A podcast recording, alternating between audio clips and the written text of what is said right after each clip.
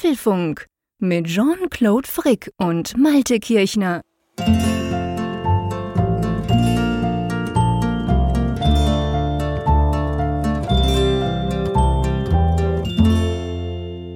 Hallo und herzlich willkommen zum Apfelfunk Ausgabe 336, aufgenommen am 13. Juli am Abend.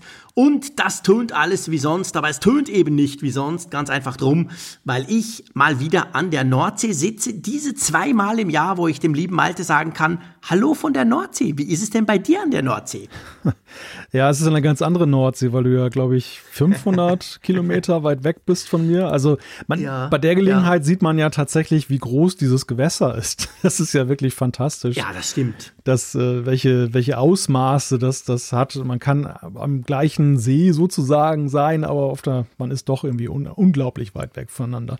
Ja, du bist in Holland, jedes Jahr. Und irgendwie fällt mir gerade auf, es klingt so ein bisschen majestätisch geradezu, als wenn du auf so einem großen Thron oder sowas sitzt und von oben herab zu uns sprichst.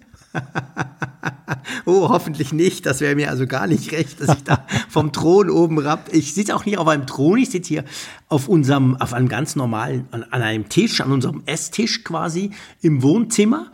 Und was anders ist tatsächlich, ist, das ist mir aufgefallen, wir machen das ja schon ein paar Jahre, dass wir hier von hier aus, weil das Internet einigermaßen okay ist, machen wir Folgen live, also wir zeichnen das ganz normal auf ähm, und tun es nicht vorproduzieren.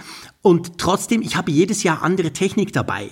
Und vielleicht, das könnte sein, ich hatte jetzt letztes Jahr dieses NT-USB Mini, weißt du, von Rode, so ein ganz kleines Mikrofon mit ja. USB-C-Anschluss. Dieses Jahr habe ich ähm, in völliger Selbstüberschätzung ein großes, so ein HyperX-Mikrofon mitgenommen. Das ist einfach ein bisschen größer, auch per USB-C anzuschließen. Und das tönt natürlich logischerweise ganz anders. Und vielleicht ist das, weiß ich nicht, aber der Hall ist natürlich einfach, weil, ja, das ist akustisch ein Albtraum hier, muss man ganz ehrlich sagen. Ich hätte mich theoretisch ins, ins äh, wahrscheinlich in die Toilette setzen können, da wäre der Akustik sicher viel besser. Aber ganz ehrlich gesagt, nee, ich will schon auch, auch aufs Meer rausgucken, wenn ich schon mal während dem Podcasten aufs Meer schauen kann. Kann ich ja sonst nie. Ja, das kann ich gut nachvollziehen. Als ich da in den letzten Jahren im Hotelzimmer manchmal saß, dann gerade in Hamburg und Berlin hatte ich ja auch Zimmer mit Ausblick. Und das fand ich dann auch mhm. mal irgendwie sehr reizvoll, dass man so diese Skyline der Stadt vor Augen hatte und äh, gleichzeitig eben diesen Podcast aufnimmt. Aber ich denke bis heute gerne zurück an diese Sachen, obwohl es grundsätzlich, und da kann ich mich in deine Lage versetzen, das ist ja mal Ausnahmezustand, einen Podcast so mit so einem mobilen Setup zu machen. Du hast viel zu kleine Bildschirme. Komplett. Das Setup ja. ist so ein bisschen anders. Die, du sagst gerade die Akustik, du musst dich da verkabeln, weil du natürlich zu Hause hast du ja immer so deinen dein Standard aufgebaut. Ich habe jetzt zum Beispiel auch hier auch, mein Mikrofon ist immer fest verkabelt. Das muss ich nicht jedes Mal mhm. aufbauen. Aber im Hotelzimmer mhm. musste ich immer aus drei Taschen dann das ganze Equipment erstmal dann aus, genau. rausschälen und aufbauen und so weiter. Ja, es ist genau der Punkt. Und, und vor allem, was, was noch dazu kommt, ist, man merkt ja erst, wie verwöhnt man ist, dadurch, dass wir eben so dieses fixe Setup haben am Mittwochabend. Bei mir auch. Also ich gehe irgendwie, ich weiß nicht, um neun Uhr gehe ich hoch, noch so ein paar letzte Feedbacks schnell mal bereit machen und dann eigentlich theoretisch drücke ich ein paar Regler und wir legen los, weil wir beide unser Setup perfektioniert haben und es ist immer gleich. Und ich habe da meinen Roadcaster, ich drücke da ein paar Tasten, hole auch das Mikrofon, das schwebt am Arm über dem Bildschirm und los geht's. Und hier, ich habe zwar alles vorbereitet, aber ja, das MacBook, ähm, ich habe so ein MacBook Pro 14 Zoll im Moment da, so ein Testgerät, weil ich dann so einen großen Test machen will mit dem MacBook Air, dem neuen und so weiter.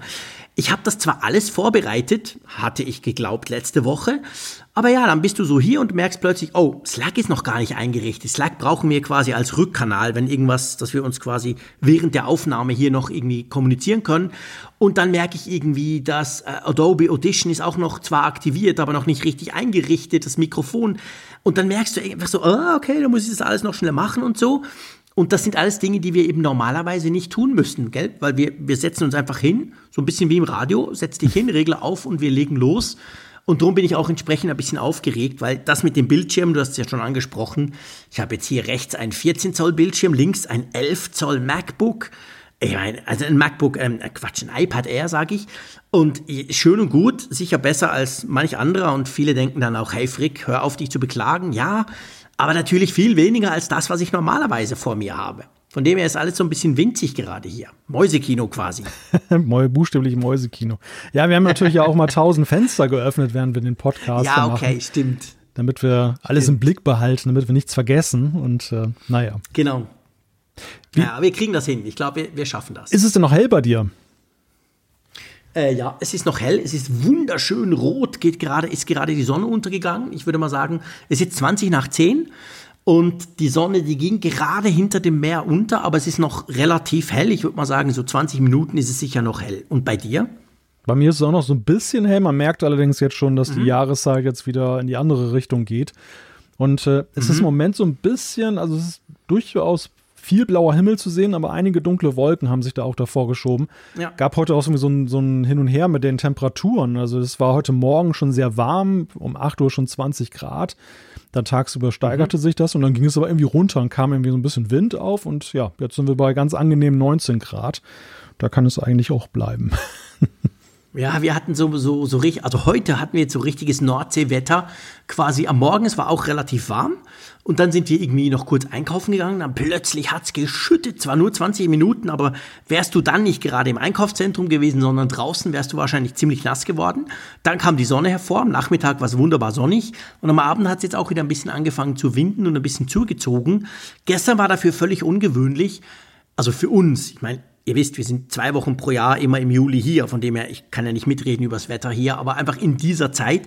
Gestern war es 29 Grad, strahlend Sonne und es kam mir so ein bisschen vor, weißt du, wie irgendwie im Süden.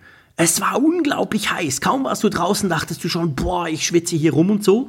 Bei uns in der Schweiz ist im Moment 32, also ich beklag mich nicht, ich bin ganz froh, bin ich an einem Ort, wo es eben normalerweise nicht so heiß ist und nächste Woche völlig verrückt, zumindest Google sagt das. Ich weiß nicht, ob ich mich darauf verlassen kann, aber da soll es weit über 30 Grad werden mhm. hier. Ja. Und das hatten wir jetzt doch in den vielen Jahren, wo wir hier gingen, hatten wir das tatsächlich noch nie, dass es so warm werden soll. Das ist das Azorenhoch, das so ein bisschen an der Tür klopft hier im Norden. Ehrlich? Ja, ja, okay. genau. Das zuweilen zieht das mal so ein bisschen hoch.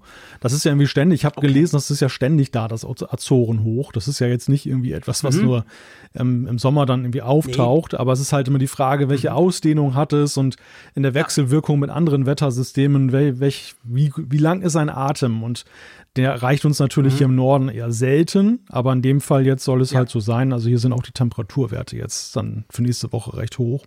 Bin mal gespannt, ob das wirklich das so eintritt. Mhm. Ja, ich auch. Wir werden nächsten Mittwoch können wir uns ja darüber austauschen, oder? genau, dann werden wir das mal abgleichen. Ich glaube, es soll Dienstag oder ja, ich glaube Dienstag soll es mega, mega heiß werden, ja. wenn ich das richtig gesehen habe hier. Also mal gucken. Bei uns in der Schweiz sind dann sogar 36 Grad angesagt. Also von dem her gesehen bin ich sehr froh, bin ich hier oben und nicht, und nicht bei uns im Süden. Das ist sicher das ist ziemlich heiß. Ja. Ja, verrückt. Die Sommer, mal gucken, wo, wo das überhaupt hinführt.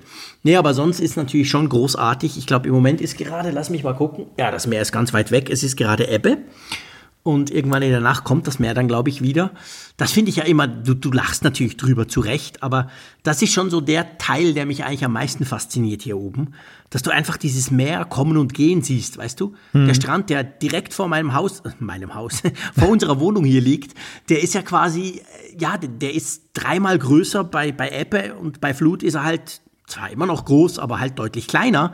Und das ist einfach ganz lustig. Je nach Wetter, wenn schön Wetter ist, ist es halt so, es kommen wahrscheinlich immer gleich viele Leute.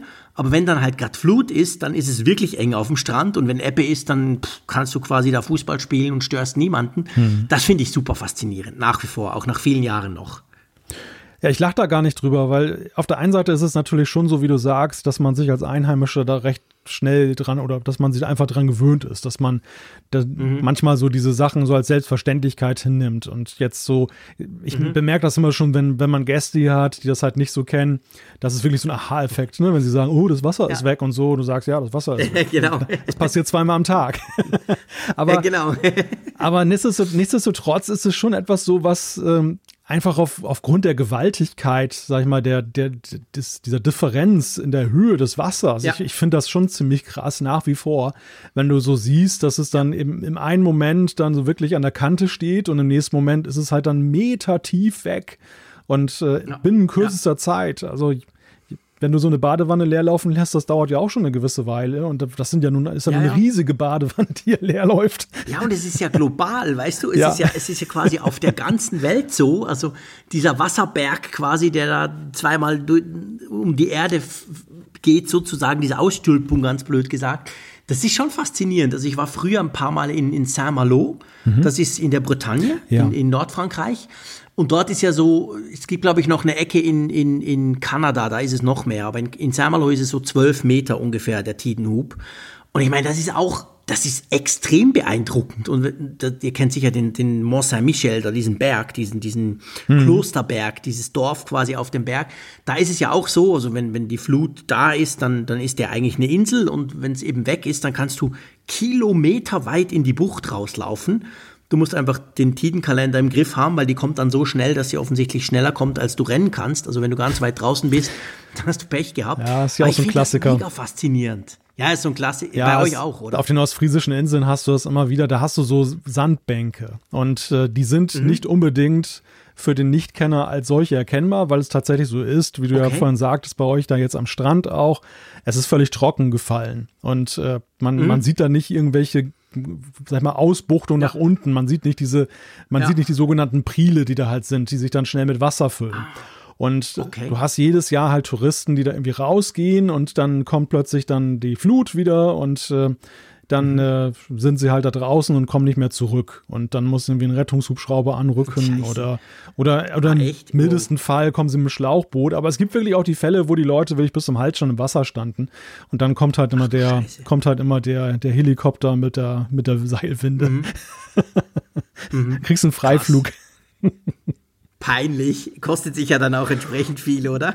Das Wenn du aus eigener Dummheit dort draußen sitzt. Ja, ich weiß gar nicht, wie die das jetzt machen, aber je nachdem, wahrscheinlich wird schon genau hingeguckt, ob das jetzt ein ganz dummes Missgeschick war oder ob ja, man da vielleicht auch ja. ein bisschen besser hätte informiert sein können, ja.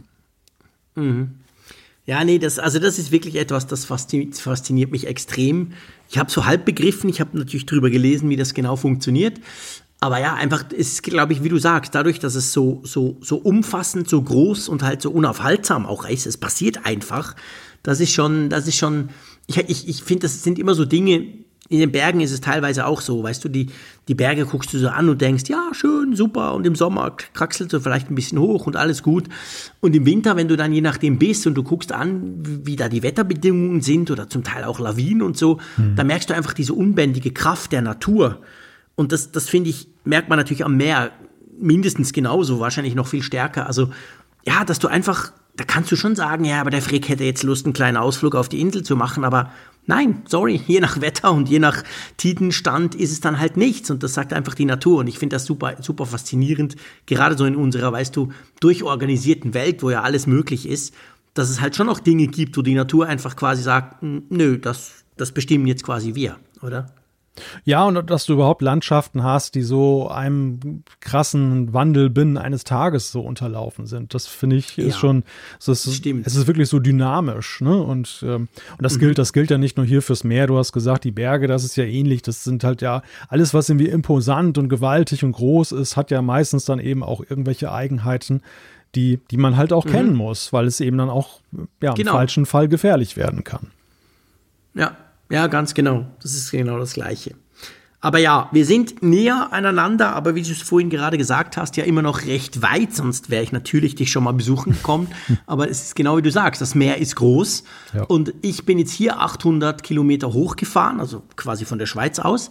Aber von hier zu dir, also eigentlich von der Nordsee zur Nordsee, einfach von der einen, von der einen Ecke an der andere Ecke, sind es eben auch noch mal fast 600 Kilometer. Also es ist krass eigentlich, wie, wie weit wir doch immer noch auseinander sind. Ja, ja, also, also mit dem Auto sind es so ungefähr fünf Stunden, immer vorausgesetzt, ja. dass du glatt durchkommst. Und ich müsste tatsächlich ja, die gesamten genau. Niederlande da kreuzen, um überhaupt dann ja, wirklich, dir anzulangen. Ja, richtig. Ja, ich bin ja im südlichsten Punkt der Niederlande, genau. Ja. Ja. Und du ganz oben. Naja, aber dafür können wir podcasten. Genau. Und wir können uns ein bisschen über, über die Apple-Themen zusammensprechen, sage ich mal. Was haben wir denn eigentlich für Themen, mein Lieber? Ja, es sind einige spannende Sachen wieder diese Woche zustande gekommen, äh, zusammengekommen. Das fängt an mit No Love from Apple, ein lustiges Wortspiel, was man geschrieben wahrscheinlich besser dann entziffern kann, als wenn man sagt, Johnny Ive und Apple gehen getrennter Wege. Huhu, ja, da müssen wir definitiv drüber diskutieren. Dann, die Public Beta ist da, oder man müsste besser sagen, die Public Betas sind da. Und da müssen wir natürlich drüber sprechen, lohnt sich das Risiko für iOS 16 und Co? Solltet ihr das tun oder vielleicht lieber die Finger davon lassen und uns das Ganze machen lassen? Das nächste Thema ist äh, überschrieben mit halb so wild. das MacBook Air ist ja jetzt da, das M2 und kommt ja jetzt und die Lieferzeiten, wir wissen jetzt um die Lieferzeit und die gucken uns mal an. Ganz genau. Dann sprechen wir über einen Reinfall und zwar Bestseller von Mac Pro Gehäuseklon, Besteller von Mac Pro Gehäuseklon, die warten vergeblich. Da geht es ums Thema Crowdfunding, was wir ganz generell mal ein bisschen besprechen und beleuchten wollen. Naja, ein Bestseller war es tatsächlich ja auch, insofern passt es dann wirklich. Ja, und wir haben noch die Apfelstücke, ja, okay, wo wir über zwei Themen sprechen. Das zum einen gibt es einen Ladebug beim iPad Mini und zum anderen gibt es äh, eine Veränderung wenn man auf dem iPad iPhone-Apps aufruft. Ganz genau. Und dann natürlich die Umfrage der Woche und Zuschriften unserer Hörerschaft. Da hat sich wieder einiges angesammelt und ich sage mal, ich bin zuversichtlich, dass wir das eine oder andere da vielleicht abarbeiten können.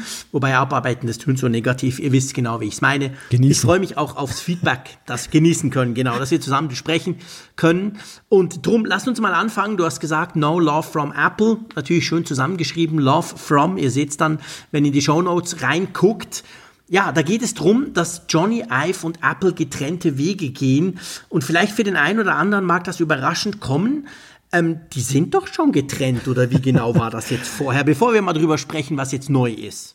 Ja, ja, genau. Einige werden denken, Nanu, die haben ein altes Thema aufgewärmt und haben gar nicht mitgekriegt, dass vor drei Jahren ja genau, Johnny Ive sich schon verabschiedet hat. Keine Ahnung. Nein, es ist, es ist tatsächlich so, Johnny Ive und Apple gingen ja dergestalt anderer Wege vor drei Jahren, dass Johnny Ive ja gesagt hat, ich trete jetzt aus Apple aus. Das hat Apple ja auch damals mit einer mhm. Pressemitteilung mhm. bekannt gegeben. Aber gleichzeitig hat man dann gesagt, ja, aber wir sind aber trotzdem noch ganz dicke nämlich der Johnny Ive macht sein neues Designstudio Love From auf und das hat natürlich einen Vertrag mit Apple. Und äh, ja, das, das, man stand sich ja auch ziemlich nah. Es war ja sogar so, dass, dass Johnny Ive jeweils auch mit Apple abgesprochen hat, wenn er andere Kundenbeziehungen einging. Also das ist schon noch, naja, mhm. zumindest scheinbar ziemlich eng gewesen. Genau. Und jetzt ist es so, da gibt es eine, ähm, einen Bericht der New York Times, wo man quasi gesagt hat, dass eben dieser Vertrag, den quasi Johnny Ive mit seiner neuen Firma Love From und Apple geschlossen hatten, dass der jetzt auf beiderseitigen Wunsch quasi nicht mehr verlängert wird. Also mit anderen Worten, jetzt arbeitet Johnny Ive mit seiner neuen Firma nicht mehr für Apple. Apple muss nicht mehr Geld zahlen. Da ging es, glaube ich, um unglaubliche Summen, gell? Habe ich da irgendwas von 100 Millionen gelesen in den letzten paar Jahren? Auf jeden Fall richtig, richtig viel Kohle. Und umgekehrt muss natürlich Johnny Ive Apple auch nicht mehr fragen, welche Kunden er denn mit seiner Firma noch beackern soll, oder? Genau, also sie gehen jetzt wirklich getrennter Wege.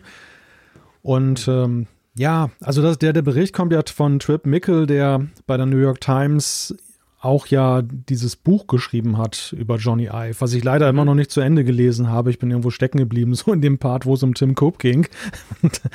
mhm. Ich habe noch nie mal angefangen, das, muss ich äh, zu meinem großen Schrecken sagen. Ja, und äh, der hat halt durch seine Recherchen jetzt auch recht gute Kontakte und die haben ihm dann halt auch dann offenbar gesagt, pass auf, da äh, diese, diese Vertragsverlängerung, die jetzt angestanden hätte, die ist halt nicht erfolgt. Also die, die Deutung dieses ganzen Vorgangs ist ja die, dass man sagt, das war sowieso eigentlich ja nicht wirklich gedacht, eine langfristige Zusammenarbeit zu sein. Mhm. Beziehungsweise man wollte jetzt gar nicht mehr, dass Johnny Ive großartig Apple-Geräte designt. Man hat das in erster Linie deshalb gemacht und das hatten wir damals ja auch schon im Vorfeld, als es die ersten Gerüchte gab, dass die beiden getrennter Wege gehen, analysiert, dass das natürlich ein Börsenbeben für Apple auslösen könnte. Ja, genau. Weil Johnny Ive einfach, der war, der hatte, erstmal war er so eine wichtige Figur, einfach dadurch, dass er dieses Design, mhm. diese Erfolgsprodukte geprägt hat. Man kann schon fast sagen, er war eigentlich so in Position 2 nach Steve Jobs, was das Ideengeben ja, anging. Absolut. Und zum anderen, ähm, ja, war es eben auch so, er hatte ja gerade in, in, den letzten Jahren ziemlich viele Funktionen in sich vereint. Also er war ja sogar für das Software-Design zuletzt ja noch zuständig, als er aktiv war. Und das ist natürlich auch für sich genommen natürlich immer eine Zäsur für ein Unternehmen, wenn so jemand dann ausscheidet und dann die Frage ist, oh, wie geht's denn bloß weiter, ne? Ja, ja, ganz genau, absolut. Und ja, eben, also ich meine, dieser Vertrag, wir haben ja auch eigentlich in den letzten Jahren immer wieder diskutiert drüber. Wir haben eigentlich meistens gesagt, ja, guck, da ist jetzt eben Johnny Ive nicht mehr dabei, darum sind die MacBook Pro Sticker, darum kriegen wir Anschlüsse zurück und so. Das tut jetzt natürlich nur die negativen ähm, Designaspekte von Johnny Ive quasi würdigen, aber ähm, das war ja schon so ein Thema. Eigentlich hat man ja gar nicht mehr so arg viel gemerkt von ihm oder täuscht der Eindruck? Oder anders gesagt, wofür genau hat denn Apple eigentlich noch so viel Kohle gezahlt? Ja, das ist natürlich die Frage. Wir lesen ja in diesen Tagen ja auch Berichte darüber, über das Apple-Auto und äh, dass Johnny Ive auch dort involviert gewesen sein soll. Und ich könnte mir vorstellen, dass Johnny mhm. Ive natürlich schon auch jetzt aus Apples Sicht, wenn sie tatsächlich noch mit ihm zusammengearbeitet haben, dann eher die erste Wahl ist, wenn es darum geht, neue Kategorien zu prägen, weil er einfach einen unglaublichen Sachverstand ja. und ein Auge hat für, ja. wie man solche Produkte prägt, die am Anfang stehen und weniger, du hast es ja, gerade gesagt, die, die, die Anschlüsse und Ports, das ist so, wenn es ums Detail ging, war die Designsprache von Johnny Ive. Seiner Sache nicht. Ja. Nee, schon eher so, dass er dann die Schönheit vor die Funktion stellte. Und ähm, ja. in der Fortentwicklung, sage ich mal, des MacBooks oder anderer Sachen, die sich ja im, im, Grunde genommen treu geblieben sind. Wir haben ja immer noch die IVE-Designs. Es ist ja nun nicht so, dass Apple ja, ja, einen riesigen Bruch bei den Designs seiner Produkte Nein. vorgenommen hat, dass man sagt, so, die Ära IVE ist vorbei, sondern im Grunde genommen jede Sache, Auch die wir. Bei den iPhones überhaupt nicht. Es sind alles Fortentwicklungen, es sind alles Weiterentwicklungen des ja. Originaldesigns, was Johnny Ive geprägt hat. Und selbst die neuen MacBooks jetzt sind ja eben auch der Gestalt. Und ähm, deshalb glaube ich. Absolut. Plus, plus, weißt du, wir wissen ja auch gar nicht, das weiß man ja nie, ähm, an welchen Dingen war er noch beteiligt. Erstens, weil man das natürlich nicht weiß, weil Apple das nicht sagt. Auf der anderen Seite aber auch, weil er die Vorlaufzyklen ja viel länger sind, als wir uns das meistens vorstellen. Also der Johnny Ive, der wird ja wahrscheinlich auch schon am iPhone 13 Design damals noch mitgearbeitet haben und dann vielleicht ein bisschen noch mit seiner Firma, weil, weil das einfach solche Entscheidungen viel früher fallen als von einem Jahr aufs andere. Demzufolge haben wir jetzt sowieso auch noch ganz viele Dinge, wo er ganz regulär noch dabei war. Na, und was auch viel Raum eingenommen hat für bei Johnny Ive in den letzten Jahren seines aktiven Tuns bei Apple, war ja auch die Gestaltung des Hauptquartiers, des Apple Parks. Und mhm. äh, man sieht ja auch, dass, äh, ich meine, erdacht wurde das Ganze von Steve Jobs. Das, das Design dieser ganzen Sache wurde ja, dieser Infinite Loop, der wurde ja auch von ihm noch damals selbst mhm. vorgestellt vor dem Stadtrat von genau, Cupertino. Genau, da gibt es ja. ja. auch so ein Video, was man im Netz noch einsehen kann, mhm. wo er ja schon schwer gezeichnet Todkrank. von seiner Krankheit ja da trotzdem noch persönlich hingegangen ist und hat diese Pläne präsentiert. Trotzdem ist das in den Details und so, wie sich das uns das heute präsentiert, ja eben ein typisches IVE-Design. Und dass Apple ja. so mächtig stolz darauf ist, und das haben wir ja nun auch in der Corona-Zeit gesehen, wie sie uns ja wirklich diesen Apple Park bei jeder Gelegenheit auf dem Silbertablett serviert haben. Mhm. Und Absolut. das würden sie ja nicht tun, wenn sie jetzt irgendwie das, sag mal, die, die Designsprache von Johnny Ive für zu ad, ja, ad acta legen würden. Das, das, sie, sie sind ja nach mhm. wie vor, sie identifizieren sich mit dem, was er da geprägt hat. Aber diese Zusammenarbeit ist jetzt halt ja nicht mehr zukunftsweisend gewesen. Vielleicht auch einfach, weil Apple in den letzten Jahren ja auch sehr viel eben auf Bestandspflege seiner Produkte gesetzt hat. Und diese ganz großen Dinger ja jetzt nun ja nicht mehr so wirklich. Die Apple Watch war das letzte große Teil und seither mhm. Ganz neu. Ja, ja, war dann bei den Designs nichts so Spannendes mehr, was dann eben stilprägend war. Ja, und ich meine, du weißt natürlich auch, solange der ehemalige Chef und ein so wichtiger Chef, quasi der, der Chefdesigner überhaupt, der Apple so über so viele Jahre, ja, mehr als 30 Jahre lang ja geprägt hat, solange der natürlich der ist zwar nicht mehr an Bord, aber seine Firma ist noch involviert, da gibt es noch Projekte, da gibt es noch ganz enge Beziehungen solange ist es generell natürlich auch relativ schwierig, dich halt von, von sowas zu lösen. Und ich, ich kann mir im Umkehrschluss ja auch vorstellen, das war ja so eine schrittweise ein schrittweises Zurücktreten von, von, von Johnny Ive eigentlich. Er ist ja nicht Knall auf Fall und hey, ich bin jetzt weg und mache auf Bali eine Bar auf, sondern der ist so ganz langsam rausgeslidet. Ja, als er noch bei Apple selber war, hat man ja auch gemerkt, an den Keynotes immer weniger gab es Johnny Ive Videos oder überhaupt Auftritte und irgendwann wurde er überhaupt nicht mehr erwähnt. Er, er trat dann nur noch auf bei den, bei den danach, bei den Hands-on in den Areas kurz, kam er vorbei und so. Also das war ja ganz, ganz langsam über viele Jahre und eigentlich ist ja das jetzt, wenn man so will, der, der logische Abschluss vom, vom Abschied von Johnny Ive von Apple, den er schon seit vielen Jahren Schritt um Schritt vollzieht, oder? Ja, das ist nur das, der letzte Schritt eigentlich. Das ist jetzt das Pünktchen auf dem i, kann man sagen. Und ähm, ja, es ist auch, finde ich, ja irgendwo konsequent, weil spätestens mhm. in drei, vier Jahren hätte man sich ja auch gefragt, was ist das eigentlich jetzt noch für ein, was will man uns da jetzt vormachen, was da noch ist? weil es ja wirklich schon mhm. aufgefallen ist, auch in den letzten drei Jahren, dass ja eben die Wechselbeziehungen zwischen Apple und Johnny Ive nicht da sonderlich ausgeprägt waren. Und äh, ja. ja. Also man macht, man, ja. man, man macht jetzt den, oder man hält den, den neuen Leuten im Designstudio jetzt ja auch ein Stück weit den Rücken frei. Es gibt ja eben die Deutung, dass der, der Rücktritt von Johnny Ive natürlich ja auch eine Zäsur war, was die Bedeutung des Designs an sich angeht bei Apple. Dass halt die, die mhm. Design-Götter, die wurden ja wie Götter genannt da, dass die jetzt ein bisschen ja. zurücktreten müssen und dass das Betriebswirtschaftliche mehr in den Vordergrund gerückt ist durch Tim Cook, der ja eben ein klassischer Rechner ist. Ja das natürlich aber auch, und das muss, es gehört ja auch dazu, dass Apple einfach breiter aufgestellt ist. Also als Johnny Ive seine Höhe, ja. seinen Höhepunkt sozusagen bei Apple hatte, war Apple halt ganz primär erstmal eine Hardware-Company. Und Software war ja, sozusagen genau Beigabe, um das Ganze aus einem Guss zu machen, aber es war nicht, es war in keiner Weise irgendein relevantes Geschäft.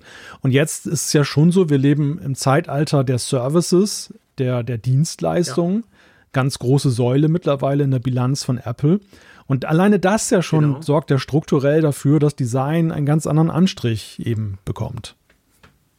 Ja, absolut, definitiv. Also das ist natürlich ein ganz, ganz wichtiger Punkt. Eine große Veränderung, die da quasi passiert ist bei Apple. Und ähm, ja, da passt, da passt das, dieses, dieses, diese Zusammenarbeit, wie, wie sie eben stattgefunden hat, passt da jetzt auch nicht mehr rein. Und ich meine, für ihn ist es ja letztendlich auch spannend. Also das, das sagt ja der Bericht auch in der New York Times. Es geht ja darum, man sagt nicht irgendwie, eine Partei hat gekündigt oder einer war nicht zufrieden, sondern man hat, beide haben gesagt, okay, das war okay, super, aber jetzt hören wir auf mit dem Vertrag ich meine, für, sein, für seine Firma Law From, falls er überhaupt noch Lust hat, ich meine, um Geld geht es ihm ja definitiv nicht mehr, aber ähm, die kann jetzt natürlich auch freier agieren, ohne dass sie quasi so eng an Apple gekettet ist, oder? Ja, absolut. Und man muss ja ganz klar sehen, dass ja dieser, dieses Ausscheiden von Johnny Ive sicherlich auch eine Frage war von persönlichen Beziehungen innerhalb der Firma aber ja. eben auch sehr stark, glaube ich, künstlerisch geprägt war in der Frage, was kann ich denn jetzt noch stemmen? Also er hat ja im Grunde genommen in der IT alles Mögliche jetzt beackert, was man beackern kann. Klar, es gibt natürlich immer noch den Apple-Fernseher oder das Auto. Es, es gäbe Herausforderungen, gar keine Frage. Aber er hat ja, mhm. ich glaube, er hat einfach auch Lust, weil er ist ja nicht originär IT-Designer in seinem Leben gewesen, sondern er ist nee. ganz, ganz allgemein nee. aufgestellter Designer. Ähm, das ist auch ganz lustig in diesem Buch, also soweit ich da jetzt gekommen bin, was er da teilweise für Sachen eben dann auch gemacht hat, bevor er zu Apple gegangen ist. Mhm. Und äh, bis hin zu, ja. dass er, glaube ich, auch mal ein Waschbecken oder ein Klo designt hat und so. Also das. er ist ja auch ein großer Fan der Designs ähm, aus Deutschland damals von den Braungeräten. Ja. Und also ich könnte mir halt einfach genau. vorstellen, er ist Mitte 50, er er hat sicherlich genug Geld, um jetzt nicht noch arbeiten gehen zu müssen. Aber ich könnte mir sehr gut vorstellen, dass er einfach auch Lust hat, jetzt im kommenden Jahrzehnt nochmal das ein oder andere, mhm. andere auszuprobieren. Und er ist jetzt ja auch zum Beispiel, ich glaube, mit Ferrari oder so hat er jetzt eine Kooperation. Genau, mit Ferrari, mit Airbnb auch. Ja. Bin ich sehr gespannt, was da rauskommt. Ja, Interieur, aber es passt Vielleicht ja auch. Ne? Passt ja auch ja, jetzt so in Anlehnung an das, er hat jetzt das Hauptquartier designt, einen klassischen mhm. Businessbau, aber warum denn jetzt nicht als nächstes auch einfach mal privates Wohnen neu erfinden? Mhm. Ja, ganz genau. Vielleicht demnächst bei, bei Ikea. Keine Ahnung. ja, genau. Design bei Johnny Ive. das wäre mal was. Made in China. Irgend so ein Knörk, Knörkepark-Tisch oder so und dann Design bei Johnny Ive. Wer weiß. Nee, aber es ist genau der Punkt. Also ich glaube auch, der ist, der ist natürlich, der ist jung genug noch, dass er, dass er wirklich auch noch neue Dinge reißen kann. Ich glaube, der ist ein durch und durch Designer, da hört man nicht einfach auf und sagt, okay, ich leg mich jetzt an den Strand. Eben Geld hat er, ich meine, der ist Multimilliardär, müssen wir nicht diskutieren, Geld hat er genug. Aber der kann jetzt eben einfach auch Dinge tun, die ihm Spaß machen. Das kann er natürlich jetzt freier, als er das halt vorher konnte, wo er quasi jedes Mal dann fragen musste, hey Apple, darf ich da irgendwie Ferrari oder was auch immer.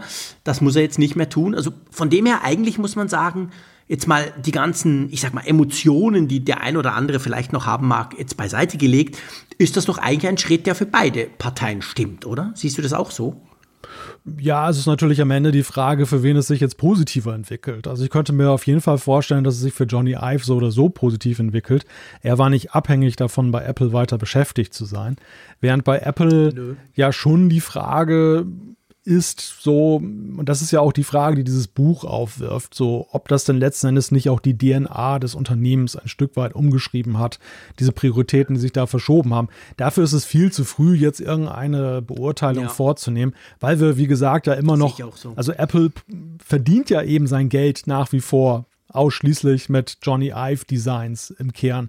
Die Frage ist mhm. jetzt ja so in die, Posit in die Zukunft gerichtet, wenn jetzt irgendwann mal so eine ganz neue Gerätekategorie rauskommt, wo definitiv Johnny Ive nicht mehr involviert war und ist, dann, dann wird es ja zu dem Punkt kommen, dass man sagt, okay, ist das, funktioniert das jetzt gleichermaßen noch? Ist es vielleicht sogar gut, weil einfach jetzt mal ein neuer Anstrich drin ist? Oder mhm. fällt Apple in irgendwelche Zeiten zurück, wo sie halt früher auch mal waren? Die Frage ist, ob wir das überhaupt merken würden. Weißt du, überleg dir mal, jetzt kommt die Brille raus nächstes Jahr, ja. sagen wir mal. Das ist eine ganz neue Gerätekategorie für Apple. Wir, wir werden dort, egal wie die aussieht, ist die Frage, merken wir, wie stark da Johnny Ive noch involviert war oder nicht? Naja, die Frage, und die können wir auch nicht beantworten, ist ja, inwieweit steckt sein Geist auch im Team und inwieweit bleibt sein Team erhalten. Ja, genau. Es ist ja nicht so, dass sein gesamtes Team jetzt ausgetauscht wurde mit Johnny Ive. Es hat zwar wohl den ein oder anderen Weggang auch gegeben im, im Gefolge mhm. seines Weggangs, also er hat Leute dann eben mitgenommen, ja. aber nichtsdestotrotz ähm, ist das eine Abteilung, die immer noch maßgeblich geprägt ist durch sein Tun und die, glaube ich, ja, auch in seinem auch ein Stück weit eben in seinem Interesse agieren oder eben das beherzigen, diese, diese Prinzipien, die sie mit ihm zusammen in der Zusammenarbeit da geprägt haben. Also es ist tatsächlich die Frage so, wie entwickelt sich dieses Design Department? Aber natürlich hängt es ja letzten ja. Endes, und das ist auch der springende Punkt. Also wie, wie geht Tim Cook mit dem Thema Design um? Wie wichtig ist es ihm? Wie viel Raum gibt er dem Ganzen noch? Das ist eigentlich die viel entscheidendere Frage ja. als die, ob da Designer sitzen, die was können. Ja, ja, weil da gehen wir einfach davon aus. Aber ja, da hast du recht, absolut. Das ist natürlich genau der Punkt. Also, wie wichtig. Äh, ich, ich bin ja auch der Meinung, dass Design ein zentrales Element bei Apple ist, schon, schon immer gewesen ist, spätestens seit dann Steve Jobs zurückkam, aber eben inzwischen immer noch ist. Also letztendlich Klar kannst du sagen, okay, beim iPhone, jedes Smartphone sieht ungefähr ähnlich aus, so groß sind die Sprünge da nicht, auch bei der Konkurrenz nicht. Aber nichtsdestotrotz, du weißt sofort, das ist ein iPhone. Es gibt schon ein paar so, so ikonische Designteile halt, die immer wieder mitkommen. Und umgekehrt siehst du einem, selbst einem MacBook Air siehst du halt sofort an, dass das ein Apple ist, auch wenn die Konkurrenz inzwischen Notebooks baut, die auf den ersten Blick ähnlich aussehen. Und ich glaube schon, dass sich das der Tim Cook grundsätzlich bewusst ist. Also ich gehe jetzt nicht davon aus, ich sage es jetzt mal so, dass wir beliebigere Designs sehen werden, einfach weil man sagt, ach komm, das ist viel zu teuer, wir machen da einfach sowas Funktionaleres. Hm. Das habe ich nicht das Gefühl. Nein, die Frage ist ja eher, und das ist also gar nicht mal jetzt irgendwie, dass das Cook schuldhaft irgendwie was da verändert, aber diese Beziehung zwischen Johnny Ive und Steve Jobs war ja eine ganz besondere. Man könnte sie fast schon symbiotisch benennen, weil mhm. äh, Ive ist ein grandioser Designer und Steve Jobs war halt jemand, der auch klare Ideen und Vorstellungen davon hatte, wie Produkte nicht nur funktionieren sollten, sondern wie sie auch aussehen und wie man sie vermarkten mhm. kann. Und das, die beiden, das Zusammenraufen der beiden hat ja am Ende zu diesen Produkten maßgeblich geführt. Natürlich war es auch eine noch größere Teamleistung, wo viel mehr Leute noch involviert waren. Aber was man so liest in den ganzen Autobiografien und, und äh, Dokumentationen, geht ja schon in die Richtung, dass gerade diese stilprägenden ja. Produkte eben dieses Dream Team. Genau, da. durch das genau. Dream Team entstanden sind. Die Frage ist natürlich bei Tim Cook, und das weiß ich wirklich nicht, was, was sind seine Prioritäten? Wie viele eigene Ideen hat er? Er scheint mir ja eher der zu sein, im Gegensatz zu Jobs, der viel wegdelegiert, der viel auf Eigenverantwortung mhm. der, der, der Abteilung. Und, lässt. Genau, was ja auch durchaus Vorteile hat, weil natürlich mhm. auch, sag ich mal, die Fehlbarkeit eines Chefes wird dadurch ein Stück weit kompensiert, dass man eben auch die, genau. auf die Expertise seiner Leute setzt. Aber genau. gerade bei, sag ich mal, großen neuen Gerätekategorien braucht es auch eine klare Vorstellung und Vision. Und da bin ich auch wieder beim Auto, wo mhm. beim Auto jetzt halt auch so durchschimmert, dass man sich in diesem Team, wo es viel Fluktuation gegeben hat, dass man da augenscheinlich unzufrieden mit ist, dass aus Cupertino nicht irgendwie so ein klarer Fingerzeig mal kommt im Sinne von Jobs, ich will ein Auto und das muss so und so aussehen, sondern das ist, dass man halt mhm. so laufen lässt und testet mal und macht mal ein schönes Video, wie was ihr geschafft habt und so weiter. Und dass aber nicht so dieser Punkt kommt, wo wirklich gefordert und gefördert wird. Mhm. Ja, also ich meine, das Auto ist natürlich tatsächlich ein Pro Pro Projekt, da kann man, da kann man sehr, sehr gut viel Negatives rein, rein interpretieren. Das ist, das ist völlig richtig. Ähm, ich, ich frage mich halt so ein bisschen, hat das Auto überhaupt diese disruptive Möglichkeit in sich, die halt andere Technologien, die Apple dann durchgezogen hat, wie zum Beispiel beim iPhone, die das halt hatten? Das, das weiß ich nicht so genau, aber das ist wirklich ein schwieriges Thema, das stimmt. Und das, das, das könnte man daran aufhängen, dass eben ein Steve Jobs fehlt.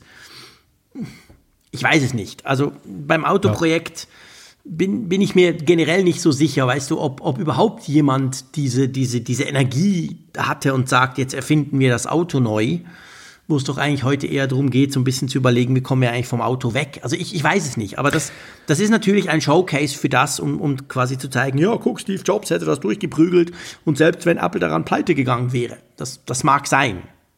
Ich bin aber nicht ganz sicher, ob nicht einfach mehr das Auto das Problem ist, also das Themenfeld, weißt du? Ja, ich glaube, das neue Apple definiert sich, zumindest was man so liest, daraus, dass man halt Projekte anstößt und erstmal laufen lässt und die sich dann halt so im besten Falle im Doing halt fangen. Also die Apple Watch ist ja so ein klassisches Beispiel. Das, das erste pro wirkliche Produkt nach der Ära Steve Jobs, das ja auch unter ganz anderen Vorzeichen an den Start ging, sich dann aber sehr schnell bereinigt und korrigiert hat und ja zu einem sehr großen Erfolg wurde. Also diese Strategie ist ja nicht mhm. falsch, sondern sie funktioniert halt nur anders, als sie das eben früher mal, als sie früher mal funktioniert hat. Beim Auto, ich meine, wir bewegen uns da im extrem spekulativen Bereich. Und das ist ja so, diese ganzen Sachen, was Apples Unternehmensentwicklung angeht, die, ja, die kann man im Grunde genommen immer nur mit großem Abstand in der Retrospektive dann analysieren, weil Na, dann, so. weil dann eigentlich ja. erst dieses Puzzlespiel sich zu einem Ganzen fügt und du eben dann auch einige Wechselbeziehungen siehst. Deshalb lese ich diese Bücher auch mal so gerne und, und, und mit großem Interesse, weil einfach mhm so, so gewisse Dinge, Wenn weißt du, über die, über die, genau, wo wir im Podcast drüber gesprochen haben, wo wir gerätselt haben, was kann das wohl bedeuten? Die werden ja manchmal fünf, sechs, sieben Jahre später dann plötzlich erklärt, warum sie ja. so waren. Ja, genau, das ist mega spannend. Da bin ich absolut ganz bei dir. Drum ist es super schwierig, über das Auto generell zu diskutieren, beziehungsweise daraus schon Schlüsse zu ziehen.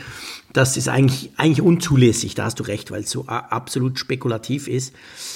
Ja, schauen wir mal. Also ich denke, das ist sicher trotzdem eine Zäsur, auch wenn sich vielleicht im, im Tagesgeschäft so viel gar nicht mehr ändert. Aber letztendlich ist es halt sozusagen der Abschluss des Weggangs von Johnny Ive. Und das, der hat ein paar Jahre gedauert, definitiv. Aber jetzt kann man sozusagen sagen, ist das eben wirklich vollzogen. Jetzt gehen die beiden getrennter Wege, Apple und er. Und wir werden gucken, was die Zukunft bringt. Genau. Gut, lass uns zu einem neuen Thema kommen. Ähm, da geht es auch um die Zukunft. Da geht es unter Umständen um die Zukunft von eurem iPhone. Zumindest um die unmittelbare Zukunft. Und zwar gibt es jetzt die Public Betas. Wir haben lange darauf gewartet. Ich glaube, wir sind bei der vierten Beta, bei der vierten Entwickler-Beta, oder? Wenn ich richtig gezählt habe. Ist das äh? schon die vierte? Oha, da, ich muss, muss gestehen, äh, ich, ich habe ja bisschen den Überblick verloren mittlerweile bei der Zahl. Ich, ich, ich, meine, doch, alle zwei Wochen, zack, zack, zack. Doch, ich glaube, es müsste die vierte sein jetzt. Also es war nicht die dritte, die dritte kam nämlich vor einer Woche, zehn Tagen, zwei Wochen, irgend sowas kam die raus. Developer Betas, die wir darauf gespitzt haben auf unsere Testgeräte. Aber jetzt ist die Public Beta draußen und immer bei der Public Beta ist es ja so, das, was vorher eine Beta ist, wo wir dann oft auch drüber sprechen, das ist ja eine Beta, die kriegst du nur mit Entwickler-Account. Klar, kostet 100 Euro, kann man sich, kann man sich leisten oder nicht. Aber die Public Beta ist schon immer so ein, auch ein Statement und quasi die Möglichkeit für jeden, der das will, unter beta.apple.com kann der sie jetzt quasi teilnehmen und dann stellt sich natürlich die Frage, mache ich das jetzt mit meinen Apple-Geräten oder nicht? Da kann man immer nur das Gleiche sagen, oder? ja, wir sagen an und für sich immer das Gleiche, das stimmt natürlich. Nicht auf Produktivgeräte. Wir werden auch immer verlacht, wenn wir das sagen, von denen, die uns dann beweisen, auf Twitter, aber auch in Zuschriften, wie sensationell gut das doch bei Ihnen läuft. Das mag alles sein, das freut mich auch immer ganz toll für euch, aber letztendlich muss man halt bei einer Beta, solange das Wort Beta drin ist, und da ist völlig wurscht, ob vorher ein Public steht oder ein Developer, ein Entwickler-Beta. Eine Beta ist eine Beta, sprich, da sind noch Fehler drin, da läuft gewisses Zeug nicht und vor allem da gibt es Wechselwirkungen. Und ich finde eigentlich schon in den letzten Jahren, dass die Wechselwirkungen zwischen Programmen oder eben Apps, die dann nicht laufen, die sind fast schlimmer oder wichtiger für mich zumindest als die reine Funktionalität, ob jetzt eine ganz neue Funktion, zum Beispiel der Stage Manager, ob der jetzt perfekt funktioniert oder nicht. Ich muss übrigens kurz mal korrigierend eingerätschen. Deshalb stutzte ich auch mhm. gerade so ein bisschen bei deiner Frage nach ja. der Developer-Beta.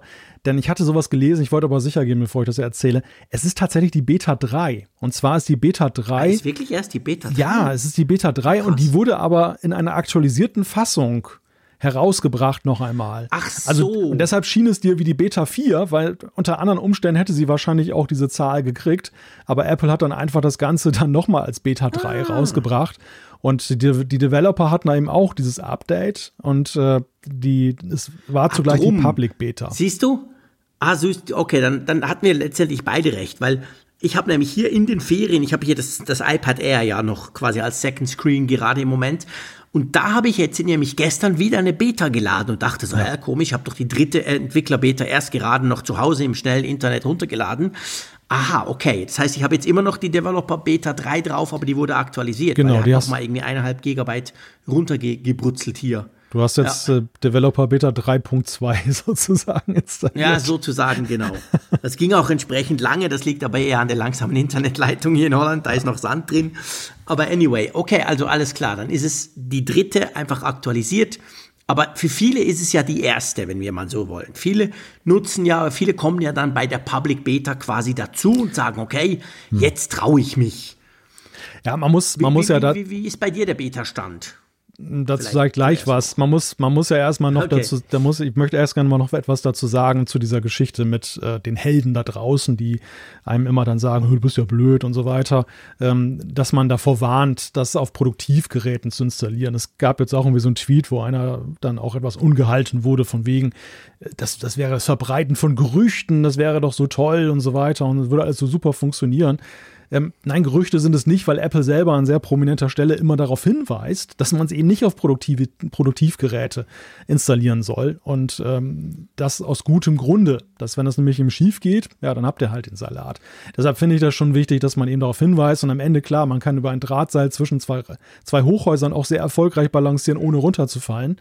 Ähm, das heißt aber trotzdem nicht, dass es dann risikolos ist. Und das ist letztendlich so der, der Punkt. Also wenn ihr gut balancieren könnt, macht es ruhig. Ja, und das ist letztendlich eben genau der Punkt. Es ist halt, das siehst du schon beim iPhone. Ich finde, bei Mac ist noch was krasser, aber je nach App, je nachdem, was du nutzt, welche Apps wie zusammenspielen, kann es eben Probleme geben oder nicht. Ich habe zum Beispiel bei mir, ich meine, wir sind ja in der glücklichen Lage, wir haben genug Testgeräte oder Geräte, wo man sagen kann, okay, da, da spitze ich es mal einfach drauf.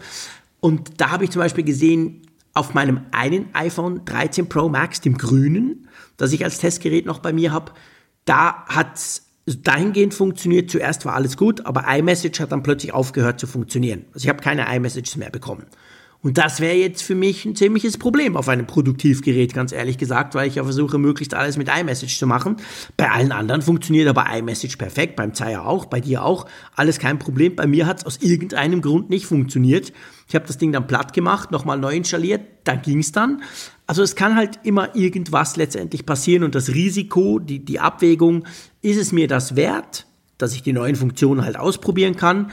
die Begeisterung ja auch, die viele haben. Also ich meine, man macht das ja nur, weil man es wissen will, weil man es ausprobieren will, weil man Freude dran hat das muss man halt in Relation ziehen. Und ja. ich habe genug Geräte, dass ich theoretisch auf jedes meiner Geräte eine Beta knallen könnte und dann mache ich es halt wieder platt und dann kann ich trotzdem auf dem anderen noch arbeiten. Aber die allermeisten haben ja nicht mehrere iPhones zum Beispiel. Also darum ja. würde ich mir das halt wirklich sehr gut überlegen. Das ist ja genau der Punkt. Ich meine, wir sind in einer sehr komfortablen Situation, dass wir die Möglichkeit haben, Absolut. das dann wirklich dann separat zu testen.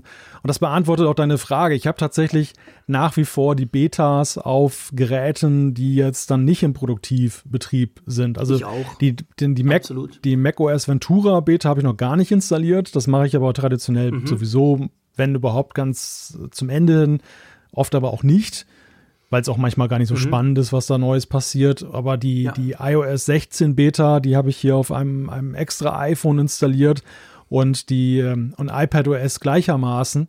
Und ich habe im Moment auch noch wenig Neigung, das auf meine Produktivgeräte zu packen. Gar nicht mal so sehr, weil ich jetzt so panische Angst vor dem totalen Datenverlust habe, der dann doch vergleichsweise unwahrscheinlich ist. Aber du hast es ja. gerade so schön genannt, das ist halt eben die Verlässlichkeit im Alltag. Nehmen wir mal zum Beispiel die, die Fotokamera. Genau. Ich habe das immer mal wieder auch erlebt, dass bei den Betas dann irgendwie ein Datenstand einfriert. Du, die, die iCloud-Synchronisation mhm. funktioniert plötzlich nicht mehr bei der Fotos-App. Absolut. Irgendwann, du kriegst die nächste Beta, funktioniert es wieder oder manchmal auch bei der gleichen Beta nach Tagen fängt es wieder an. Mhm. Du hast auch, das war gerade jetzt bei diesem neuen Sperrbildschirm anfangs auch sehr ausgeprägt, dass die, ähm, dass da die Anzeige ausgegraut war, dass sie mir einfror und dann kamen ja. gar keine Bilder und so ja. weiter ja, das, das ist nichts Besonderes und das ist auch überhaupt nicht verwerflich, dass das bei einer Beta passiert. Aber sowas möchte ich halt nicht auf meinem Produktivgerät haben. Ich möchte nicht irgendwie durch die Welt gehen und habe jetzt mein super tolles Foto, was ich gerade beispielsweise mal von meinen Kindern machen kann, vor toller Kulisse. Und dann scheitert es, weil ich da so eine blöde Beta installiert habe auf meinem Produktivgerät. Und das ist so, das ja. ist meine, meine Abwägung, die ich da vornehme und wo ich persönlich halt dann schon sage, ja, da müsste jetzt schon so ein Killer-Feature sein, dass ich es überhaupt nicht abwarten kann. Und das sehe ich ganz ehrlich gesagt bei aller Liebe für die neuen Funktionen. Ich mag, ich liebe diesen neuen Sperrbildschirm. Ich freue mich auch schon richtig drauf, wenn ich den im Herbst dann auch auf allen meinen Geräten habe. Aber der ist mhm. es mir nicht wert, dass ich dafür jetzt irgendwelche ja, ja. Komfortprobleme das, da eingehe. Das geht mir ganz genau gleich. Also ich bin inzwischen, merke ich auch so, ähm, das ist letztendlich ein Grund, darum habe ich eigentlich Apple-Zeug, weil ich eben nicht basteln will. Darum habe ich kein Android, also ich habe ein Android, aber nicht als Hauptgerät. Und bei Mac ist noch viel, viel extremer. Ich bin mir so gewöhnt, der ist so eingerichtet, wie es für mich perfekt funktioniert, wie ich all das, was ich tun möchte und tun muss, darauf machen kann, dass ich keinerlei Kompromisse eingehen mag, wenn irgendwas aus irgendeinem Grund entweder nicht mehr oder anders oder langsamer oder irgendwie komplizierter funktioniert. Und drum ist es bei mir auch genau gleich. Also ich habe eben auf dem iPhone, habe ich schon gesagt, auf meinem zweiten iPhone ist quasi die, die, die iOS 16 Beta drauf. Auf dem iPad Air, hier dem kleinen, dem 11 Zoll. Und dann habe ich aber eigentlich normalerweise nutze ich mein iPad Pro, das 12,9 Zoll Gerät. Das ist eigentlich mein normales iPad, das ich auch im Zug immer dabei habe. Da habe ich es aber nicht drauf. Einfach, weil, nee, will ich nicht, ist mir einfach, nein. Drum kann ich es aber testen. Und bei Mac bin ich absolut ganz bei dir. Ich habe ein MacBook Air, das ich im Moment natürlich viel weniger brauche, seit ich da bei mir Mac-mäßig völlig umgestellt habe. Drum habe ich es da mal drauf gemacht, habe es einmal angeguckt, musste sagen, okay, Stage Manager ist blöd auf dem Mac. Auf dem iPad finde ich ihn cool. Ähm, Brauche ich eigentlich wahrscheinlich nicht und damit hatte sich dann eigentlich. Aber selbst, weißt du, selbst bei Mac muss ich wirklich sagen, ist es bei mir so, auf dem iPhone kann man es durchaus dann mal probieren, wenn man ein zweites iPhone hat. Beim iPad habe ich noch am wenigsten Hemmungen, weil ich habe so viele Geräte, dass mir das iPad, ich mag es, aber ich könnte problemlos auch mal kurz ohne iPad auskommen. Und dann aber auf Mac, das ist die, das Gerät, wo ich am längsten warten würde, generell auch. Also ich werde selbst, wenn, wenn Mac OS Ventura rauskommt, vielleicht im Oktober normalerweise, dann werde ich auch da noch ein paar Wochen warten dann werde ich im Unterschied zum iPhone und zum iPad, dann wird die, die finale Version wird sofort draufgeknallt, auch auf die Uhr, Hokus Pokus, zack, drauf, an dem Abend, wo es rauskommt. Aber beim Mac, da bin ich wirklich, da bin ich traditionell super zurückhaltend und da werde ich auch noch ein bisschen warten. Einfach weil mein Mac so perfekt funktioniert, dass ich am liebsten gar nichts daran ändern würde. Ja, ja, ja, das ist ja auch so ein Punkt. dass. ähm, Never change a running system. Und wenn es wirklich super läuft. Ja, genau. Also das, das ist ja sogar Vielleicht bei den. ist auch eine Alterserscheinung, weißt Nein, du? Früher habe ich ja gerne rumgepröbelt und ah, es geht nicht mehr, cool, wie kann man es denn jetzt wieder hinkriegen? Heute habe ich einfach gar keine Lust mehr dazu. Ist überhaupt keine Alterserscheinung. Ich glaube, das hat auch was damit zu tun, dass, ähm, also mir ging es auch mal, selbst bei den Stable-Versionen vom, von macOS häufig so, dass ich dann noch ein bisschen gezögert habe, die draufzuziehen und manchmal so ja. das erste Bugfix-Release abgewartet habe, wenn ich den genau. Eindruck hatte, dass die vorherige vorherige macOS-Version so super lief. Und das, genau. das ist schon ganz anders. Lustigerweise, bei den mobilen Geräten habe ich diese Scheu nicht. Da ist wirklich so Release-Tag drauf. Ich auch nicht. Das, ja, das, da, genau. da kenne ich keine Gnade. Aber bei dem, beim Mac, ja, weiß nicht, woher das kommt. Es gab, mal, gab ja auch durchaus Releases damals, da war es auch so, selbst diese Stable-Versionen hatten noch so manche Tücken und Kinderkrankheiten. Mhm. Und äh, dann wurde ja auch dazu geraten, ja, wartet erstmal auf die Punkt 1-Version. Und das, das war dann häufig auch so, dass genau. sie deutlich besser lief dann. Ja. Absolut. Und es kommt noch ein anderer Punkt dazu, den finde ich ganz wichtig, der wird nie diskutiert, vor allem nicht bei den, bei den Beta-Sofort-Drauf-Freaks.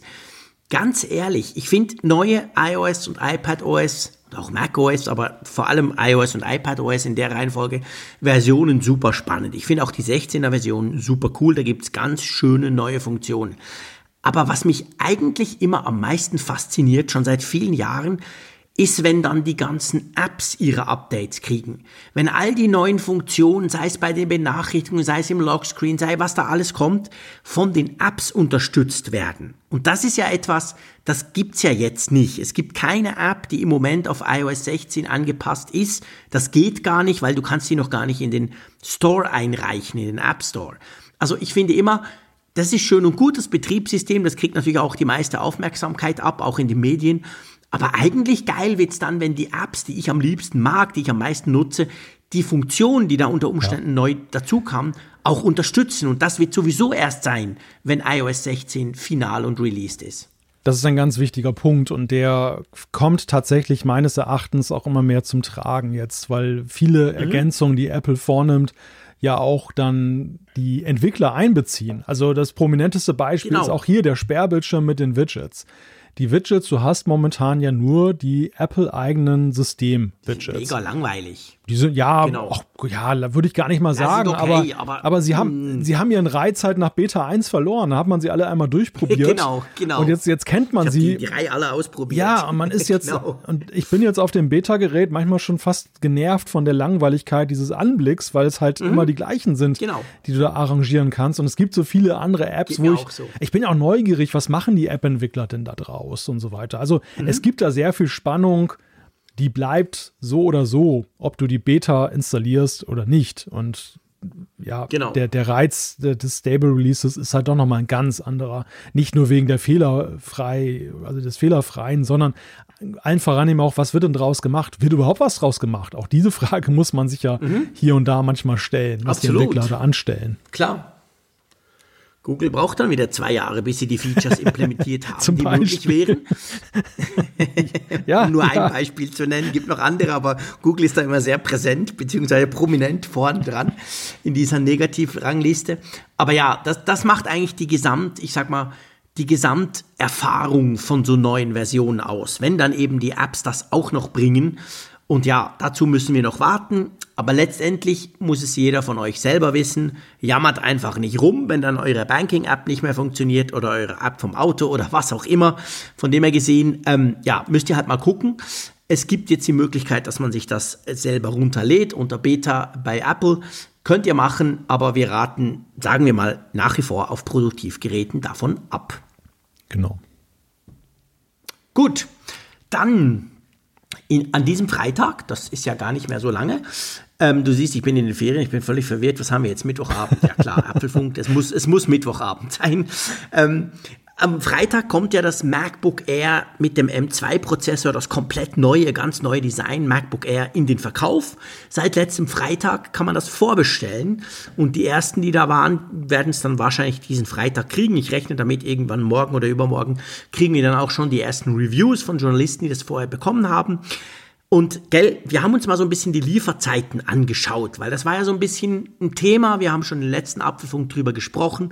Vor allem war es auch ein Thema, weil ja die letzten Neuheiten Mac Studio und vor allem Studio Display, da war es ja so, die kamen zwar auf den Markt, aber eher theoretischer Natur, weil es dann eigentlich relativ schnell super lange dauerte, bis die lieferbar waren.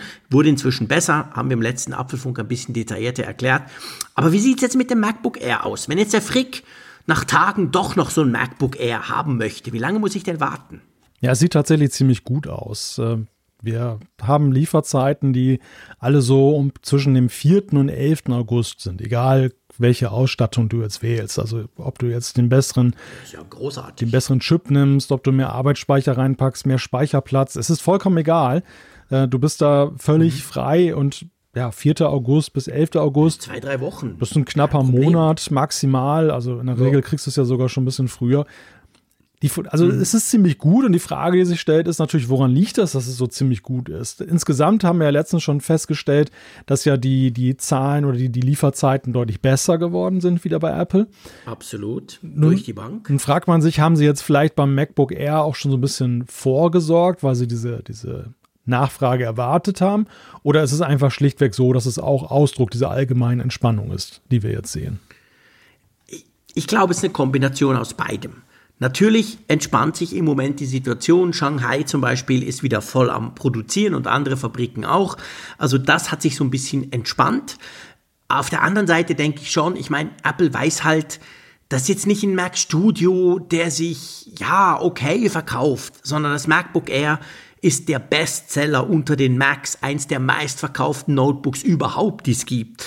Und ich meine, da weiß natürlich Apple, da musst du entsprechend da musst du entsprechend vorproduziert haben. Da musst du entsprechend halt vorher versuchen, Lager aufzubauen und das werden sie sicher auch gemacht haben. Und ich finde das Spannende daran zu sehen, erstens, wie lange hält das an? Weißt du, ich meine, Vorbestellen ist eines, das machen die Freaks, aber jetzt, jetzt kommt es dann erst offiziell in den Verkauf. Jetzt kann man es in den Apple Stores angucken. Gleichzeitig gibt es die mediale Aufmerksamkeit. Jetzt kommen natürlich dann noch viele andere, die sagen, okay, ja, stimmt, cooles Gerät, ich will das auch.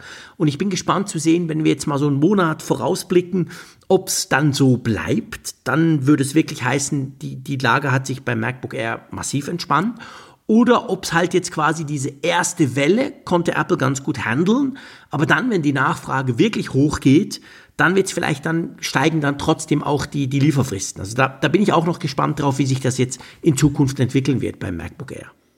Oder ketzerische Theorie, kommt Apple jetzt gerade in eine allgemeine Phase der Konsummüdigkeit auch herein, wo sicherlich der ein oder andere. Aber du meinst, dass gar nicht so viele Leute wollen. Ja, ja das so, so krass möchte ich so, so krass möchte ich es gar nicht sagen, weil ich glaube definitiv nicht, dass es ein Misserfolg wird, aber das ist einfach. Nee, aber weniger Leute genau, wollen, sagen wir es mal so. Also das, ich glaube schon, dass eben vor zwei, drei Jahren, als die, die ganze Geldlage da draußen noch eine bessere war, ja. dass das natürlich, das, wir haben die Konsumfreudigkeit allgemein gesehen und wir hören ja jetzt allgemein auch, dass ja jetzt schon die hohe Inflation, die ganzen Zukunftsängste mit den Energiepreisen den einen oder anderen genau hingucken lassen. Kann ich mir das leisten? Will ich mir das leisten? Muss ich vielleicht ein bisschen Geld zurücklegen? Ja, absolut. Also und es ist ein Konsumer. Ganz, ganz wichtiger Punkt. Und es ist ein Konsumergerät. Ich meine, das ist auch noch ein ganz wichtiger Punkt. Das ist halt kein, ja.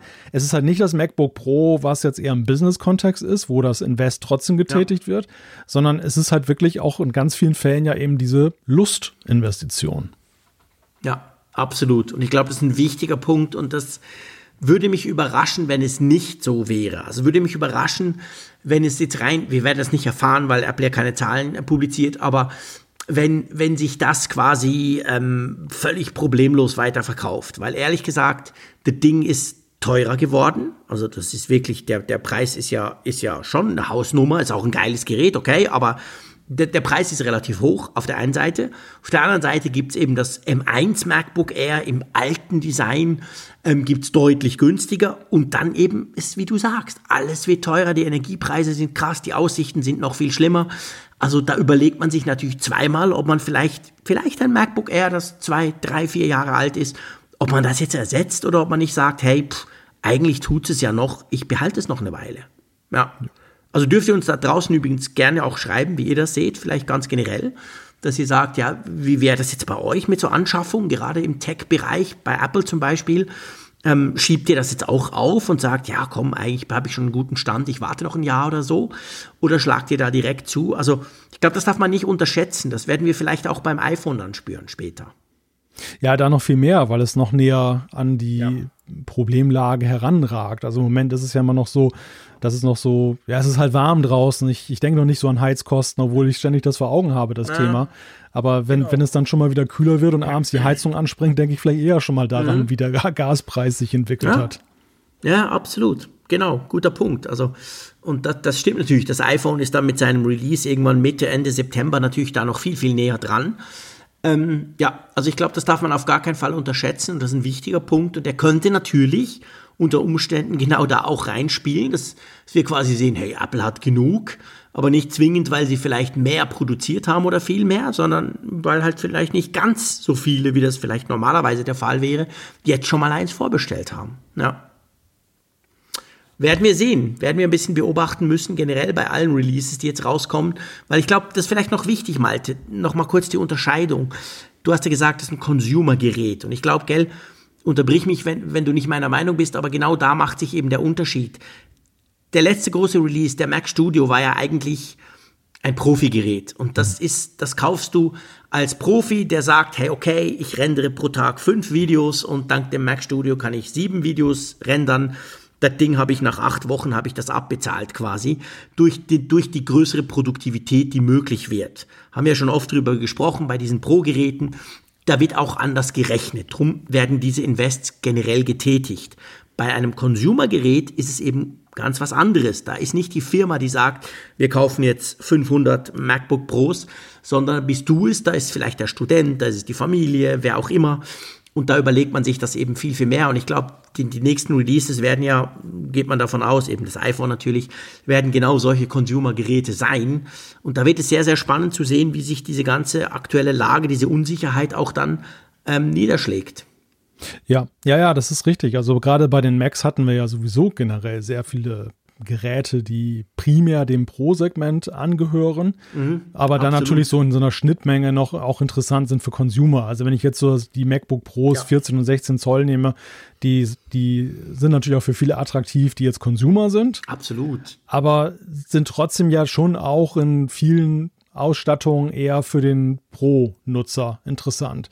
Der Mac Studio hat das so auf die Spitze getrieben, weil der ist so ein absolutes Pro-Gerät. Also kein, kein ganz, genau. wie, ganz wenige reine Consumer kaufen sich ein Mac Studio mit, mit M1, mit äh, M1 Ultra Prozessor da drin. Aber jetzt sehen wir eben wirklich ein, ein Notebook, was ganz klar sich eben an, an den Consumer richtet und eher so als Zeiteffekt dann hier und da vielleicht auch nochmal so ein Business-Kontext dann von Interesse ist. Ja, ich bin gespannt. Mhm. Also es werden, das werden Zeiten, spannende Zeiten werden, auch mit Blick auf Apple-Zahlen. Dort werden wir es dann ja, auch wenn sie keine Stückzahlen nennen, ja schon im Ergebnis sehen, wie sich dann eben ja die ja. einzelnen Sparten dann entwickeln und äh, wie das Insgesamtergebnis sich auch entwickelt. Ja, ganz genau. Also dort werden wir es natürlich ein bisschen herauslesen können, absolut klar. Mal schauen, das wird definitiv, ähm, ja, ich sag mal, interessant zu sehen, wie sich das Ganze dann auswirkt.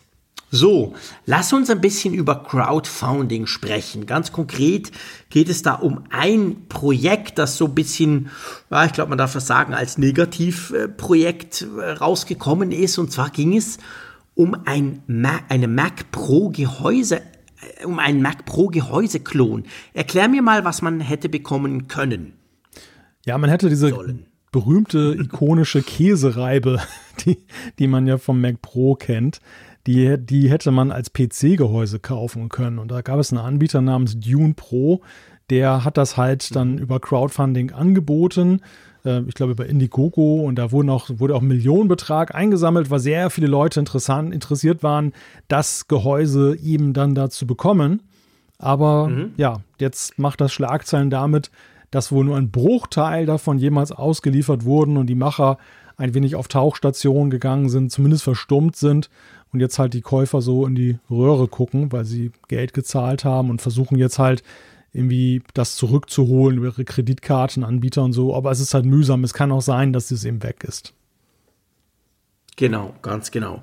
Und wir wollen das quasi als Beispiel nehmen, um so ganz generell mal so ein bisschen dieses Crowdfunding, Kickstarter zum Beispiel, aber auch andere Plattformen anzuschauen, weil ich habe so ein bisschen den Eindruck, du kannst mich korrigieren, wenn du das anders siehst, aber ich habe den Eindruck, dass viele, die bei solchen Crowdfunding-Aktionen mitmachen, das Ganze so ein bisschen verwechseln. Also ich habe oft den Eindruck, ich sehe das auch in den sozialen Medien, da postet einer, hey geil, ich habe mir XY die neue geile Smartwatch gekauft. Die kommt dann so in neun Monaten. Und dann denke ich schon bei diesem Ausdruck, der hat jetzt bei so einer Kickstarter-Aktion mitgemacht, der hat Geld bezahlt, aber der hat sich streng genommen nicht die Uhr gekauft, sondern der hat eigentlich mit seinem Geld ermöglicht, dass diese Uhr, jetzt um ein fiktives Beispiel zu nennen, irgendwann mal gebaut werden kann. Und ich glaube, das ist der Unterschied. Man hat zwar das Gefühl, das ist so ein bisschen wie Online-Shopping, nur mit längeren Lieferfristen, aber Fakt ist ja eigentlich, das ganze Geld ist primär dafür gedacht, dass die dieses Produkt machen können. Und wenn alles gut geht, kriegst du dieses Produkt zu einem speziellen Preis, weil du eben am Anfang mitgemacht hast, dann irgendwann geliefert. Aber wie es so ist in der Industrie und generell in der Produktentwicklung, es kann halt auch wahnsinnig viel schiefgehen. Und dann hast du Geld bezahlt, so ein bisschen wie ein kleiner Investor, kriegst aber nichts. Hast du auch den Eindruck, dass viele das so ein bisschen unterschätzen oder so ein bisschen verdrängen und meinen, sie, sie kaufen da so quasi wie bei Alibaba irgendwas mal schnell? Ja, ich glaube, dass, dass das tatsächlich viele unterschätzen. Das ist aber auch die eine Folge davon ist, dass die, dass diese ganzen Crowdfunding-Seiten extrem sich professionalisiert haben. Also am Anfang ja, war, so, war so mein Eindruck, das Ganze sah ja noch viel mehr so nach Pioniercharakter aus, dass da im Grunde ja. genommen ein kleiner Ideengeber ist, der halt sagt, hey, ich habe jetzt die coole Idee, dass ich jetzt irgendwie ein Taschenmesser mache, was im Dunkeln leuchtet und ich habe es aber noch gar nicht gemacht und hier seht ihr mal ein paar Bleistiftzeichnungen und so weiter. Und die Leute hatten wirklich dann eben auch den Eindruck, okay, ich investiere jetzt auf das Risiko hin, dass es nie was wird. Aber wenn es was wird, will ich es als erster haben. Also in dem vollen Bewusstsein, dass du im Grunde genommen wie beim Roulette auf eine Karte, auf eine Zahl setzt und es kann am Ende sein, dass die Zahl nicht wirklich äh, gezogen wird oder dass, mhm. das, dass gar nicht genug Geld zusammenkommt. Ja, genau. Es gab ja viele Möglichkeiten beim Crowdfunding, dass so ein Projekt scheitern konnte. Und das macht ja auch so ein bisschen diesen ja. Reiz aus. So, du, du konntest dich so ein bisschen wie so ein Venture-Kapitalist im ganz Kleinen vor, vorkommen. Ja, genau. Es hat sich gewandelt zu, dass das ja wirklich so Hochglanzseiten sind mit super Produktvideos und Apple-like und so weiter, dass du echt und die denkst. Sehen auch aus ja. wie Online-Shopping-Seiten. Ja. ja. genau, stimmt, du hast recht. Du hast echt ja. das Gefühl, so. Du denkst, wow, geil, was kaufe ich da super Tolles? Es liest sich eher so, als wenn du in so einer Art Premium-Shop geland, gelandet bist. So, genau. Dass du so, genau. so von wegen, genau. ja, du, äh, gib, gib mir als Entwickler mal ein bisschen Geld, dann mache ich was davon und dafür kriegst du diese, garantiert diese tolle Prämie. So, so wirkt das halt heutzutage. Genau. Und mhm. ja, da werden halt einige. Aber es ist nicht so. Nein, es ist eben nicht so. Es ist, es, hat, es ist natürlich genau das geblieben, was es mal war. Und du hast eben ja auch mit ja unterschiedlichsten äh, Leuten da zu tun, die diese Projekte machen. Und auch ja. das ist ja immer die Gefahr. Du gehst auf die ja seriös wirkende Plattform wo du so mhm. denkst, mhm. ja, der Name kennt ja jeder und so weiter. Das kann ja nur gut sein. Genau. Aber am Ende ist es ja eher so eine Art Amazon Marketplace, wo du mit halt einzelnen Absolut. Händlern zu tun hast, von denen oft keiner weiß, ob die jetzt wirklich vertrauenswürdig sind oder ob die es hinkriegen oder ob die jetzt nur da einen lockeren Spruch abgelassen haben und erstmal Geld sammeln und wissen da gar nicht, was sie damit anstellen sollen. Also ja, das ist so ein ja. bisschen das Problem, ja. glaube ich, beim Crowdfunding. Ja, das ist genau der Punkt und das unterschätzen halt viele. Also drum auch hier quasi, das ist quasi der Apfelfunk, wo wir euch ähm, davon abhalten wollen, ein Risiko einzugehen. Einerseits bei der Public Beta, andererseits hier beim Crowdfunding. Also grundsätzlich ist es genau so. Ähm, seid euch einfach bewusst, das kann gut kommen, aber es gibt extrem viele Beispiele, ohne dass jetzt da kriminelle Energie dahinter stecken muss, aber wo halt so ein Projekt, Projekt auch nicht zustande gekommen ist, Manchmal kriegt man das Geld zurück, manchmal nicht. Also das muss man sich einfach bewusst sein und nicht quasi das Gefühl haben, hey, ich habe da so ein super cooles Produkt gekauft. Ja, kann halt auch in die Hose gehen und bei diesem Mac Pro Gehäuseklon, bei diesem PC Gehäuse, der aussieht wie ein Mac Pro, da sieht es stark danach aus, als sei es in die Hose gegangen. Man könnte fast sagen, wir sind der Havariefunk heute. So eine Anlehnung an der Havariefunk, genau. eine Anlehnung an, an, maritime Motive. ja, komm, genau. Wir sind der Havariefunk, das ist sehr schön. Gut, also wir hoffen natürlich, dass wir selber nicht ha havarieren. Wenn ich eine Havarie habe, dann bin ich was? Wie sagt man das? Weiß ich gar nicht als Schweizer. Ja, wir kennen ja keine Havarien. Bist ähm, du gekentert sozusagen. Ja, genau, ich bin gekentert. Das, das Wort kenne ich, genau. Also wir hoffen nicht, dass der Apfelfunk an und für sich hier kentert, aber wir versuchen euch davon quasi vor dem Kentern abzuhalten. Jo, lass uns zu den Apfelstücken kommen. Das ist ja die Rubrik mit den, ähm, ich sag mal, mit den kleineren Themen, wo wir so kleine Themen diskutieren. Und da geht es zuerst mal um ein Problem beim iPad Mini. Und zwar nicht mit einer Beta, gell? Nein, da ist es tatsächlich mal eine stabile Version, die da Probleme bereitet. Also augenscheinlich, äh, denn es gibt diverse Beobachtungen von Nutzern, die sich auch in den Supportforen von Apple gemeldet haben, dass sie mit ihrem iPad Mini 6 Ladeprobleme haben, seitdem sie I, äh, iPadOS 15.5 geladen haben. Hm. Genau, und das sind inzwischen wirklich viele. Also das ist nicht so, dass das ein, zwei Leuten passiert ist. Scheint ein, ja, ich sag mal, es ist immer schwierig abzuschätzen, wie verbreitet wirklich, aber letztendlich ein Problem zu sein, das sich dahingehend äußert, gell, dass das Ding einfach irgendwann mal aufhört zu laden, oder? Genau, es hört dann auf und muss es dann neu starten und ja, was man jetzt so liest, ist es wohl ziemlich nervig dann eben ist für mich ja das Killer-Feature-Laden schlechthin. Ich muss sagen, ich habe bei meinem iPad Mini noch nichts festgestellt. Ähm, Ja, ich brauche das nicht so oft und immer, wenn ich es anmache, ist es leer, aber ich glaube, das hat andere Gründe. Ähm, von dem her, da ist mir noch nicht aufgefallen. Was kann man tun? Also du hast gesagt, Neustart, dann geht's wieder. Okay, das ist schön und gut, aber wird man wahrscheinlich dann vergessen und am Morgen stellst du dann fest, oh shit, hat doch nicht geladen. Ähm, man muss letztendlich auf Apple warten, oder? Genau, alle Hoffnungen konzentrieren sich jetzt auf iPadOS 15.6, was ja jetzt im Release Candidate auch rausgekommen ist. Stimmt, und, genau. Und dass dann diese Funktion und dieses Problem aus der Welt geschafft wird, hoffentlich. Gut. Dann geht es um eine Frage des Formats. Und zwar ist es so, man kann ja auf dem iPad iPhone-Apps starten. Nur ist es so, dass die Experience oder die, die, die, die, das Vergnügen quasi relativ klein ist, wenn man das macht. Die sehen absolut schrecklich aus, die sind aufgeblasen, entweder viel zu klein oder viel zu groß. Und es ist überhaupt eine relativ mühsame Geschichte. Bevor wir dazu kommen, dass das in Zukunft besser wird, nutzt du ab und zu iPhone-Apps auf dem iPad? Das ist meistens in einem Zustand großer Faulheit, dass das zustande kommt. Dass, dass, dass ich dann irgendwie abends auf dem Sofa sitze und äh, lese von irgendeiner coolen iPhone-App, die ich gerne mal ausprobieren möchte. Und weil ich dann zu faul bin, nochmal die, die, die Treppenstufen. Das ist aber geil, wirklich? Ja. Dann lädst du es auf dem iPad. Dann lade ich es erstmal auf dem iPad und gucke mir es da, da an. Und wenn es mir gefällt, lade ich es später auf dem iPhone auch nochmal runter und äh, ärgere mir trotzdem immer einen Wolf, dann wie es halt aussieht, weil das, das Schreckliche ist ja wirklich, Apple hat zwar zwischenzeitlich ein bisschen verbessert, aber es ist ja echt so, als wenn du so einen ja, 16 zu 9 Film auf einem 4 zu 3 Fernseher guckst mit den ganzen Balken da drumherum. Und das ändert sich jetzt. Ja, das ist furchtbar. Es ist furchtbar, ganz genau. Es sieht schrecklich aus. Vielleicht noch etwas Kurzes, lustig. Du hast gesagt, du nutzt ähm, iPhone-Apps auf dem iPad aus Faulheit. Ich nutze iPhone-Apps auf dem iPad aus Verzweiflung. Also du siehst, so weit auseinander sind wir. weil es gibt so ein paar Apps, die hätte ich unglaublich gerne auf dem iPad. Die gibt's aber nicht auf dem iPad. Und dann installiere ich sie eben dann doch mal, weil ich es wahnsinnig praktisch finde. Aber es sieht halt einfach schrecklich aus. Aber ja, das wird besser und zwar mit iPadOS 16. Genau, und der Funktion Stage Manager, beziehungsweise eben der zugrunde liegenden Änderung, dass du eben Fenster beliebig aufziehen kannst. Und das ermöglicht eben halt auch, mhm. dass du so eine iPhone-App halt in dem Format, die sie hat, dann eben darstellst, dass es aber nicht mehr so blöd aussieht, weil es einfach als formschönes Fenster dann eben aufgezogen ist und du auch dieses Fenster ein wenig dann verrücken kannst. Was, was du ja letztendlich, ich meine, diese Flexibilität, ist ja eben auf dem iPhone ja auch längst da, mit Blick auf die vielen Größen, die es da gibt von dem Gerät, dass Apps sich ja, dann genau. automatisch anpassen. Ja, genau. Und jetzt kannst du halt dann dynamisch dann auch die Fenster anpassen und die ja, formatieren sich dann auch eben entsprechend um. Also das, das wird deutlich ästhetischer und besser.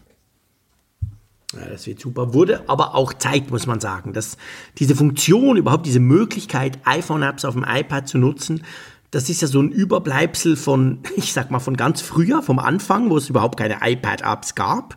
Musste man ja irgendwas machen, dass du am Anfang mit dem ersten iPad irgendwelche Funktionen noch hattest. Und irgendwie habe ich so den Eindruck gehabt, bis jetzt eben, das ist stehen geblieben da. Und es will auch niemand. Und natürlich, wenn wir ehrlich sind, die aller, aller, allermeisten Apps, außer Instagram, die gibt's ja eigentlich für, fürs iPad auch. Und ja, die, die es jetzt nicht gibt, die werden dann ähm, ähm, jetzt viel besser. Und es war lustig in den Berichterstattungen, die ich über dieses neue Feature gelesen habe oder eben über diese Möglichkeit, wurde tatsächlich auch die Instagram-App immer wieder erwähnt. Weil, seien wir ehrlich, es wäre eigentlich noch cool, Instagram auf dem iPad.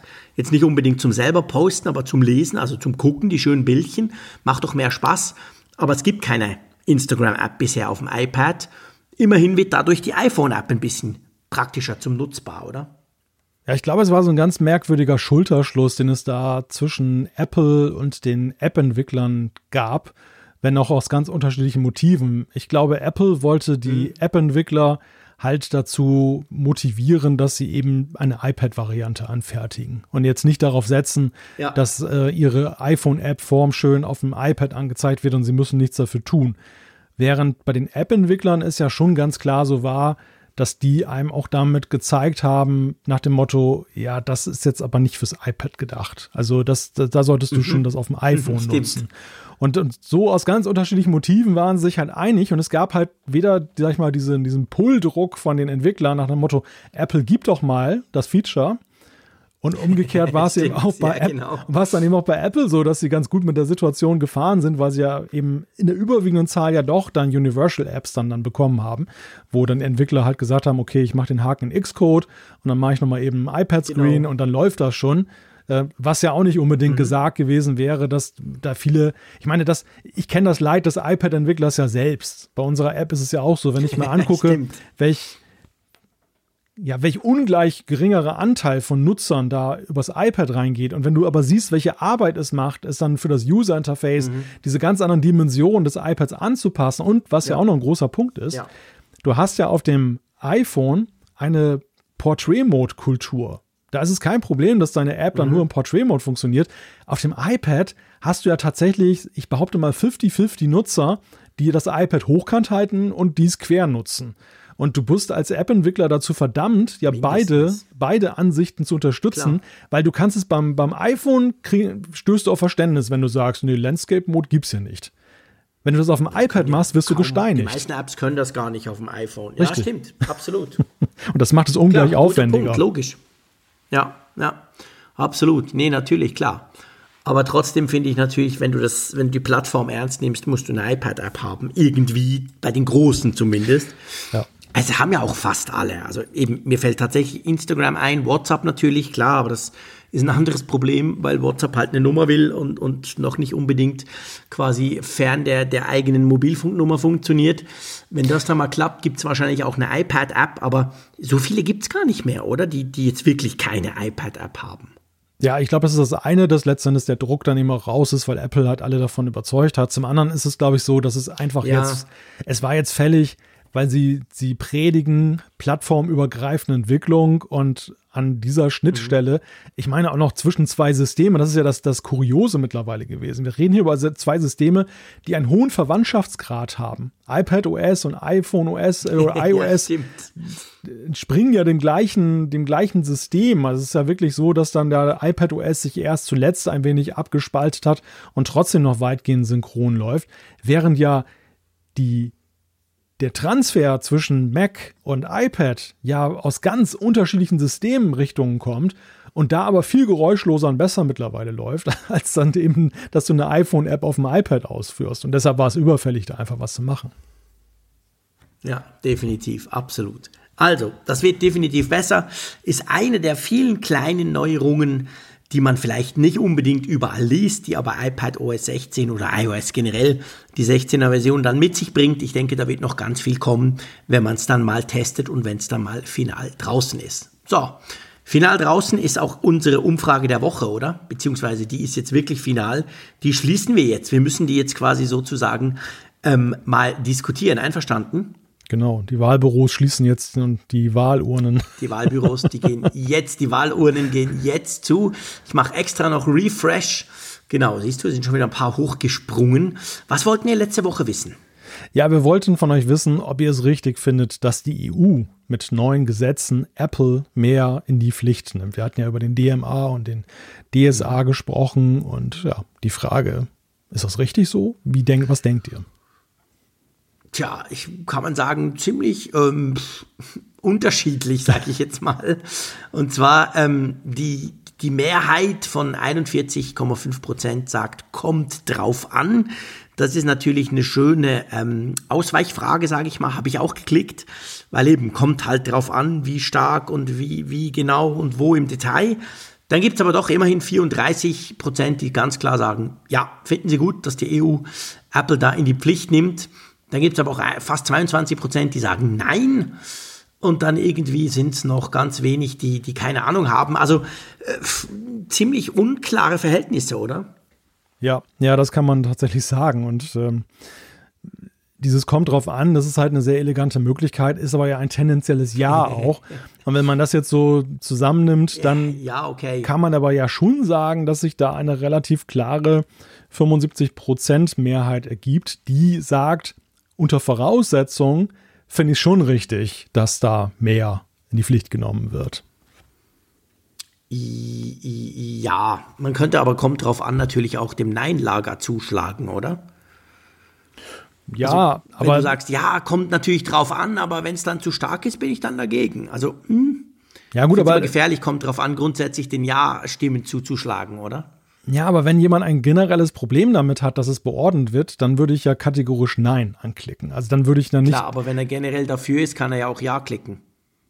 Ja, gut, das ist natürlich die, ist die Hardcore-Position, die das wirklich fordern, ne? Ja, die, die genau, dann wirklich. Genau. Aber die Frage ist ja, ist die gesellschaftliche Akzeptanz da? Und ich würde mal sagen, 75 Prozent finden es grundsätzlich unter bestimmten Voraussetzungen okay, okay ja. wenn es passiert. Es gibt jetzt keine breite Front, die jetzt sagt, auf gar keinen Fall. Auf keinen Fall. Ja. So dieses, dieser ja, amerikanische Gedanke von wegen, dass der, der freie Markt sich völlig entfalten muss und da staatliche Einflussnahme per se böse ist, egal welche. Nee, das ist, das ist sicher nicht so bei uns hier. Ja, da hast du recht. 1900 haben mitgemacht, also von dem her kann man ganz klar sagen, stimmt. Mal schauen, aber man muss natürlich eben dann auf die Details warten. Das haben wir ja in der letzten Aus Ausgabe ja. ähm, ausführlich besprochen. Wir haben natürlich eine neue Umfrage der Woche und ihr könnt euch vorstellen, es geht natürlich um eines der Themen, welche wir hier diskutiert haben. Und zwar wollen wir von euch wissen, ob ihr wartest du bis zur fertigen Version eines oder mehrerer Apple-Betriebssysteme oder lädst du die Beta? Was kann man da, da anklicken? Da kann man sagen, ich habe schon die Beta, dann ich lade die Beta noch, dann bin noch unentschieden Nein, nur die fertige Fassung oder aber natürlich auch, ich besitze gar kein geeignetes Gerät. Also davon angefangen, dass man gar kein Apple-Gerät besitzt, bis hin aber auch, das wissen wir auch. Nur ältere. Genau. Viele von euch haben ja ältere Geräte und sind jetzt vielleicht einfach rausgekegelt eben aus der Unterstützung und dann stellt sich die Frage ja nicht mehr. Ja, das ist ein ganz wichtiger Punkt, genau. Das soll nicht vergessen gehen ähm, bei der ganzen Diskussion, dass ja eben ganz viele können das dann gar nicht installieren, weil halt ja auch jetzt dieses Mal wieder, wir haben das ja auch schon diskutiert, wurden ja so ein bisschen die, ich sag mal, die Hardware-Anforderungen ein bisschen hochgeschraubt. Also nicht mehr alle können alles nutzen. Und von dem her gesehen, ja, wichtiger Punkt. Bin ich gespannt drauf, was ihr uns da schreibt. Mal gucken, ähm, ob eher die Vorsichtigen jetzt hier die Oberhand gewinnen oder eben die alle sagen, habe ich doch schon lange drauf, was, was quasselt ihr denn da? Interessiert mich doch nicht. Ähm, ja, werden wir sehen. Gut, lass uns zum Feedback kommen, wie versprochen. Wir haben, wir haben, das muss man vielleicht ganz am Anfang noch sagen, wir haben ganz schön Feedback bekommen auf Twitter, oder? Ja, ja, wir haben ja so einen kleinen Versuch gestartet mit ein kleines Apfelfunkgezwitscher. Das hat sich genau. hervorragend entwickelt, unsere Community, die wir da aufgemacht haben. Wir haben ja letzte Woche dazu aufgerufen, wer will, kann da mitmachen. Und ich weiß den aktuellen Stand nicht, aber es sind, glaube ich, 560 sind schon dabei, oder? Riesig. 573 sogar jetzt zur Stunde. Na, siehst du? Krass. Wunderbar. Also, und was mir dort sehr gefällt, und das haben viele von euch auch schon geschrieben, darum nehme ich es jetzt hier so ein bisschen in die Feedback-Sektion rein. Da wird extrem freundlich zusammen diskutiert. Also da werden Fragen gestellt, da werden Fragen beantwortet von eben anderen, die in dieser Community, in dieser Gruppe quasi dabei sind. Wir posten auch ab und zu was. Also eine, eine sehr, sehr gute und, und, und freundliche Stimmung, findest du auch? Kenne ja. ich so von Twitter gar nicht. mein Zweihänder musste noch gar nie zum Einsatz kommen, den ich sonst so gerne schwinge bei Twitter. Ja, aber da, da, zeigt sich dann letztendlich auch, es war ja eine Frage, die wir am Anfang gestellt bekommen haben, was ist eigentlich der Unterschied jetzt zu dieser, bei dieser Community im Gegensatz zum Beispiel zu mhm. Twitter mhm. allgemein? Ihr habt einen Apfelfunk-Account, ja. da kann ich ja auch mit euch da diskutieren, ihr könnt zum Beispiel eben auch Le Leute retweeten, die jetzt irgendwie was Interessantes schreiben mhm. oder eine Frage haben. Was ist der Unterschied? Und es ist ja so eine kleine Art, ja, gated Community. Wir sind da zwar ziemlich genau. le leger beim Reinlassen, aber wir gucken natürlich schon, dass da jetzt, klar. wenn da Blödsinn da passiert, würden wir natürlich schon dann eben auch Leute auch rausschmeißen dann. Und dann sind wir wieder unter uns. Absolut. Und äh, naja, man merkt halt schon sehr deutlich so, während auf Twitter so ganz allgemein manchmal schon ein rauer Umgangston herrscht oder schon mal kräftig gestritten wird, ist es da wirklich so, ja, mhm. so, so ein Garten Eden sozusagen, ne? um mal beim Apfelbild zu bleiben. ja, wirklich, genau. Aber das ist genau eben auch die Idee und darum gibt, haben wir eben gedacht, wir testen das mal mit einer Community. Wir haben gesagt, wir, wir testen das Ganze mal bis Ende Juli, aber ich muss sagen, mir macht das groß Freude und vor allem euch macht das offensichtlich auch groß Freude, denen, die dabei sind, die da quasi fleißig mitdiskutieren und ja, also ist, ist, ist finde ich wirklich sehr, sehr schön. Wir, wir schauen uns das Ganze mal noch an, aber ähm, ich hätte nicht gedacht, dass da so viele mitmachen, ehrlich gesagt. So schnell nachdem wir da im Apfelfunk kurz drüber gesprochen haben. Ja, fragt sich, ob da jetzt dem Garten Eden folgend irgendwann eine Schlange auftaucht oder so. die schmeißen wir dann einfach raus oder binden sie an einen Baum oder so. Wir werden sehen. Habe ich nicht so Angst, genau. Nee, aber coole Sache. Also ähm, auf jeden Fall vielen Dank für euer Feedback da. Jo, dann lass uns mal zum anderen Feedback kommen, das, das uns erreicht hat. Magst du mal mit, pff, egal was, ich muss da ein bisschen größer machen. Mensch, der Screen ist viel zu klein, Freunde. So, fang mal einfach mit irgendjemandem an. Ja, dann fange ich mal mit Holger an, der steht ganz oben und der hat mhm. uns geschrieben, seit drei Wochen bin ich im Besitz eines M1 Ultra, also sprich eines Mac Studio, in der Basisausstattung mit 64 GB und der kleinen GPU, aber mit 4 Terabyte SSD. Brauchen tue ich den für die, die Bearbeitung meiner hochauflösenden Bilder meiner Sony A1 und für die Bearbeitung von 8K 30p Videos bzw. 4K Videos mit bis zu 120 Bildern pro Sekunde. Wahrscheinlich wäre auch ein Studio mit M1 Max dafür ausreichend gewesen, aber ich hatte diesen, diese Apple CPU bereits in meinem MacBook 14 Zoll und wollte nochmals eine Steigerung haben. Den Lüfter nehme ich gar nicht so richtig wahr, da ich vorher einen iMac 27 Zoll mit externer GPU hatte, die ebenfalls einen Lüfter hatte. Das MacBook Pro 14 Zoll mit M1 Max schaltet übrigens bei Bearbeitung der oben genannten Medienhalter auch den Lüfter an und ist dann viel lauter als der Mac Studio. Den Mac Studio habe ich aus dem Backup meines alten iMac 27 Zoll mit ca. 1,2 GB Daten hergestellt, was dazu führte, dass die SSD und damit die, der Rechner für ein bis zwei Tage mit Umorganisieren nahezu vollständig ausgelastet waren. Das ist auf jeden Fall zu beachten, falls man den Rechner nicht als neuen Mac konfiguriert. Ebenfalls konnte ich feststellen, dass es für viele, dass es viele Anwendungen gibt, die nicht auf Mehrkernrechner optimiert sind. Dann ist ein M1 Ultra genauso schnell und langsam wie ein M1 Normalo und damit definitiv langsamer als das neue und viel billigere M2 MacBook Air.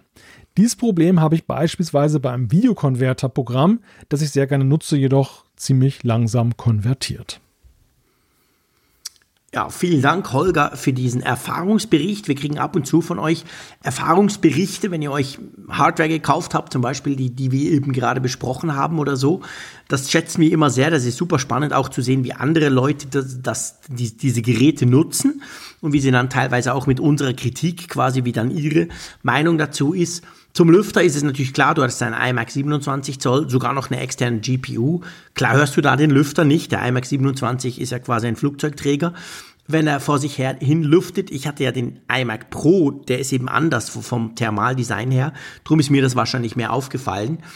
Und ähm, das mit dem 14 Zoll MacBook Pro finde ich auch noch spannend. Da konnte man ja auch lesen, das ist tatsächlich so. Also je nachdem, wenn du mal diesen Max, den M1 Max mal richtig auslastest dann ist das 14 Zoll Modell thermisch mag es ein bisschen weniger, hat es ein bisschen weniger Headroom quasi als das 16 Zoll Modell. Also man hat da Tests gemacht, man hört dann das 14er schneller und lauter heulen als das 16er, weil ja, ist einfach kleiner, logisch.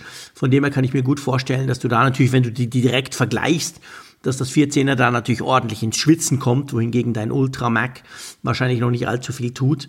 Aber Geld, das andere ist auch wichtig, Malte. Längst noch nicht alles ist an den M1 angepasst, ganz generell, beziehungsweise ja. an den Ultra ganz speziell, oder? Ja, oder ganz allgemein ist es so, dass die Mehrkernfähigkeit von einigen Apps da nicht besonders mhm. ausgeprägt ist. Und das habe ich ja. in meinem Test halt auch festgestellt. Du denkst, hey, ich habe jetzt eine Höllenmaschine und dann stellst du mhm. fest, oh, ich bin in der Spielstraße unterwegs, weil die App es halt einfach nicht vernünftig unterstützt. Ja. Ja, ja, genau, das ist ein wichtiger Punkt. Also je nachdem, wenn du noch mit Rosetta unterwegs bist, das merkt man zwar nicht mehr, das ist nicht mehr so wie früher, ähm, als wir da auf Intel Mac gewechselt sind, wo dann wirklich zum Teil ein Riesenunterschied war, wenn du noch alte Software genutzt hast. So ist es heute ja nicht mehr. Du, du machst die App auf und eigentlich läuft ja alles. Aber du merkst es eben dann schon, dass eigentlich der Speed, den du hättest, den du erwarten könntest von der Hardware, die du verbaut hast, gar nicht zum Tragen kommt, weil die App das einfach nicht ausnutzt. Je nachdem, wenn man die Aktivitätsanzeige öffnet, sieht man das ja manchmal auch, dass dann eben nur, nur quasi die langsamen Kerne ausgelastet werden und der ganze Rest vor sich hin dümpelt. Also, das heißt aber ja im Umkehrschluss, kommt natürlich darauf an, welche App, aber dass es durchaus noch besser werden kann, oder? Je nachdem, wenn deine Lieblings-App plötzlich sowas dann unterstützt, ist sie plötzlich viel schneller. Ja, ja, klar, das kann natürlich dir passieren, dass es dann, oder also kann passieren, dass es dann noch nachgerüstet wird, dass dann der Entwickler ein Update rausbringt und dann läuft es plötzlich super. Ja, genau. Also, vielen herzlichen Dank, Holger, für dein Feedback, das du uns da geschickt hast. Und ich würde mal noch den Thomas ähm, bringen. Und zwar der Thomas schreibt, gleich am Anfang, ach ja, übrigens das Intro bitte so lassen, der Mensch ist doch ein Gewohnheitstier. Wir hatten auch in unserer kleinen ähm, Apfel-Gezwitscher-Community hatten wir eine Diskussion ums Intro. Das ertönt wie aus dem Kindergarten. Wir haben uns dann beide ziemlich vehement gewehrt und haben gesagt, hey, egal wie das tönt, das ist Kult, das bleibt, das ist seit sechs Jahren so. Und ähm, auf jeden Fall. Und dann schreibt er jetzt zum Hauptgrund meiner E-Mail. Bei all der Öffnungsdiskussion, Sideloading etc. kommt mir das Thema der Bezahlung zu kurz. Wenn alle App-Anbieter auf Bezahlung außerhalb des App Stores setzen würden, wer bezahlt denn dann die kostenfreie Infrastruktur des Stores, also des App Stores? Irgendwie lese ich da bei der EU nix und in allen Diskussionen, wie bei euch auch, zucken die meisten nur mit den Schultern. Vielleicht beleuchtet ihr das Thema bei Gelegenheit unter dem Aspekt noch einmals. Ansonsten bin ich im Team JC, geschlossenes, aber sicheres iPhone- und iPad-System. Ich will meine Ruhe nicht über Virenschutzprogramm oder ähnliches nachdenken müssen. Das hatte ich bei Microsoft schon genug. Mindestens möchte ich einen Kopf möchte ich einen Knopf mit alles wie bisher. Spannender Punkt zum Thema Zahlen, oder? Naja, also zunächst, zunächst mal muss ich aber sagen, ich habe gar nicht festgestellt, dass es irgendeine Art von Teambildung da gegeben hat in der betreffenden Ausgabe. Wie meinst du Teambildung? Ja, es gab kein Team Jean-Claude oder ein Team Malte in, in dieser Frage. Nee, das stimmt. Nee, du, du warst ja auch der Meinung, ja. geschlossenes, aber sicheres System. Ja, genau, guter Punkt. Ja, klar, logisch. Nee, das, wir waren da absolut gleicher Meinung, stimmt. Aber eben das andere, das andere, wenn wir jetzt alle unsere Apps direkt beim App-Entwickler bezahlen dürfen in Zukunft oder können und wir das auch alle machen würden, dann wäre es ja schon so, der App Store an und für sich, der läuft ja auf Apples Infrastruktur mhm. und der müsste ja, der kostet ja eigentlich auch was, oder? Ja, ich meine, das ist natürlich ein sehr hypothetisches Beispiel, weil äh, zu diesem Szenario ja, okay. wird, es, wird es ja realistisch nie kommen. Die Frage ist halt für den Fall der Fälle, das so zu regeln.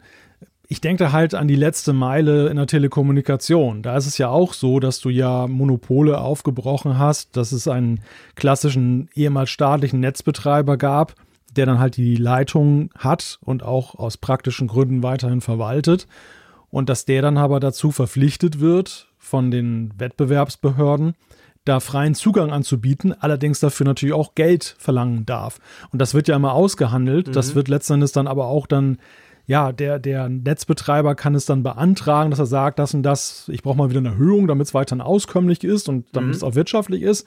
Aber dass es dann letzten Endes dann in der Preisgestaltung nicht seinem Gutdünken über, überlassen bleibt, sondern dann die Behörde schon sagt, okay, das ist legitim oder das ist nicht legitim. Und so ähnlich stelle ich ja. mir das letzten Endes dann auch mit Blick auf die App Stores vor. Natürlich kannst du jetzt nicht irgendwelche Unternehmen da auch grundsätzlich, selbst wenn sie jetzt nicht mega erfolgreich sind, aber sich bereichern lassen auf Kosten von Apple, sondern natürlich muss mhm. irgendwie ein Ausgleich stattfinden, dass sie eben die Vorarbeit, die Apple da leistet, ja würdigen und äh, entsprechend mhm. auch dann die, die Betriebskosten von Apple mittragen zu fairen Anteilen. Ja. Und das, das sehe ich halt als Detailregulierung. Das ist letztendlich, ich meine, das, das steht auch nicht in irgendwelchen mhm. Gesetzestexten drin, sondern der Gesetzestext sagt ja erstmal grundsätzlich, so und so ist die Vorstellung. Und im nächsten Schritt ist es halt ja. dann die Frage, wie, wie gestaltest du es konkret und, und äh, fair aus? Mhm. Ja, stimmt, stimmt, da hast du recht. Also das sind dann Detailfragen, aber natürlich müsste dann irgendwie der Entwickler halt Apple quasi etwas zahlen, wenn er im Apple App Store drin sein will. Also irgend, irgendwo müsste da ein Ausgleich stattfinden. Ja, stimmt. Ja, gut, wir haben der Vergleich mit der Telekommunikation ist nicht schlecht.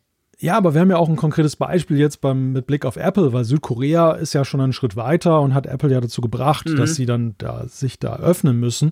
Und äh, sie, das hatten sie ja auch, glaube ich, beim letzten Mal besprochen, dass es da ja schon diese, diese Transaktionsgebühr gibt, dass am Ende also weiterhin an Apple gezahlt wird. Nur, dass mhm. letzten Endes dann der, der Konsument da die freie Wahl hat und dass es dann noch jemanden gibt, der natürlich dann auch wahrscheinlich noch ein Stück weit mitverdient. Ja, ja, ganz genau. Jo, du, ich würde sagen, das war's hier von der Nordsee. Jetzt ist wirklich ganz dunkel draußen. Bei dir hoffentlich auch, sonst wäre irgendwas komisch. Ähm, also hier ist Tag ja, hell. ich würde sagen, den, bei dir ist Tag hell. Haben wir so lange gequatscht, bei dir ist schon wieder hell. bei dir geht schon wieder die Sonne auf. habe ich was mit, habe ich einen Zeitsprung nicht mitbekommen.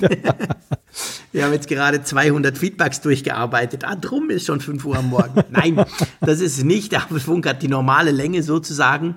Und ähm, ja, ich werde jetzt auch das Ganze, wir werden das jetzt Ganze zusammen produzieren. Das dauert immer ein bisschen länger, weil bis das von mir, obwohl es ja eben quasi Nordsee zu Nordsee dauert länger als Schweiz zur Nordsee, liegt aber eher daran, dass hier mein Internet nicht so schnell ist. Der Upload ist richtig langsam. Von dem her gesehen, ja, lass, lass uns den Havariefunk ähm, abschließen für diese Woche. Ich freue mich schon auf nächste Woche, mein Lieber. Da diskutieren wir nochmal von Nordsee zu Nordsee. Mal gucken, was wir dann für Themen haben. Vielleicht werden wir über eine Hitzewelle diskutieren. Wer weiß. Und ja, für einmal, und das gibt es nur zweimal im Jahr, sage ich Tschüss von der Nordsee. ja, ich wünsche dir erstmal noch weiter einen schönen Urlaub in Holland. Herzlichen Dank. Ist ein Käse für mich mit, bitte. Und Mag ich. und ansonsten, ja, herzlichen Dank und bis zum nächsten Mal. Tschüss aus dem Nordwesten.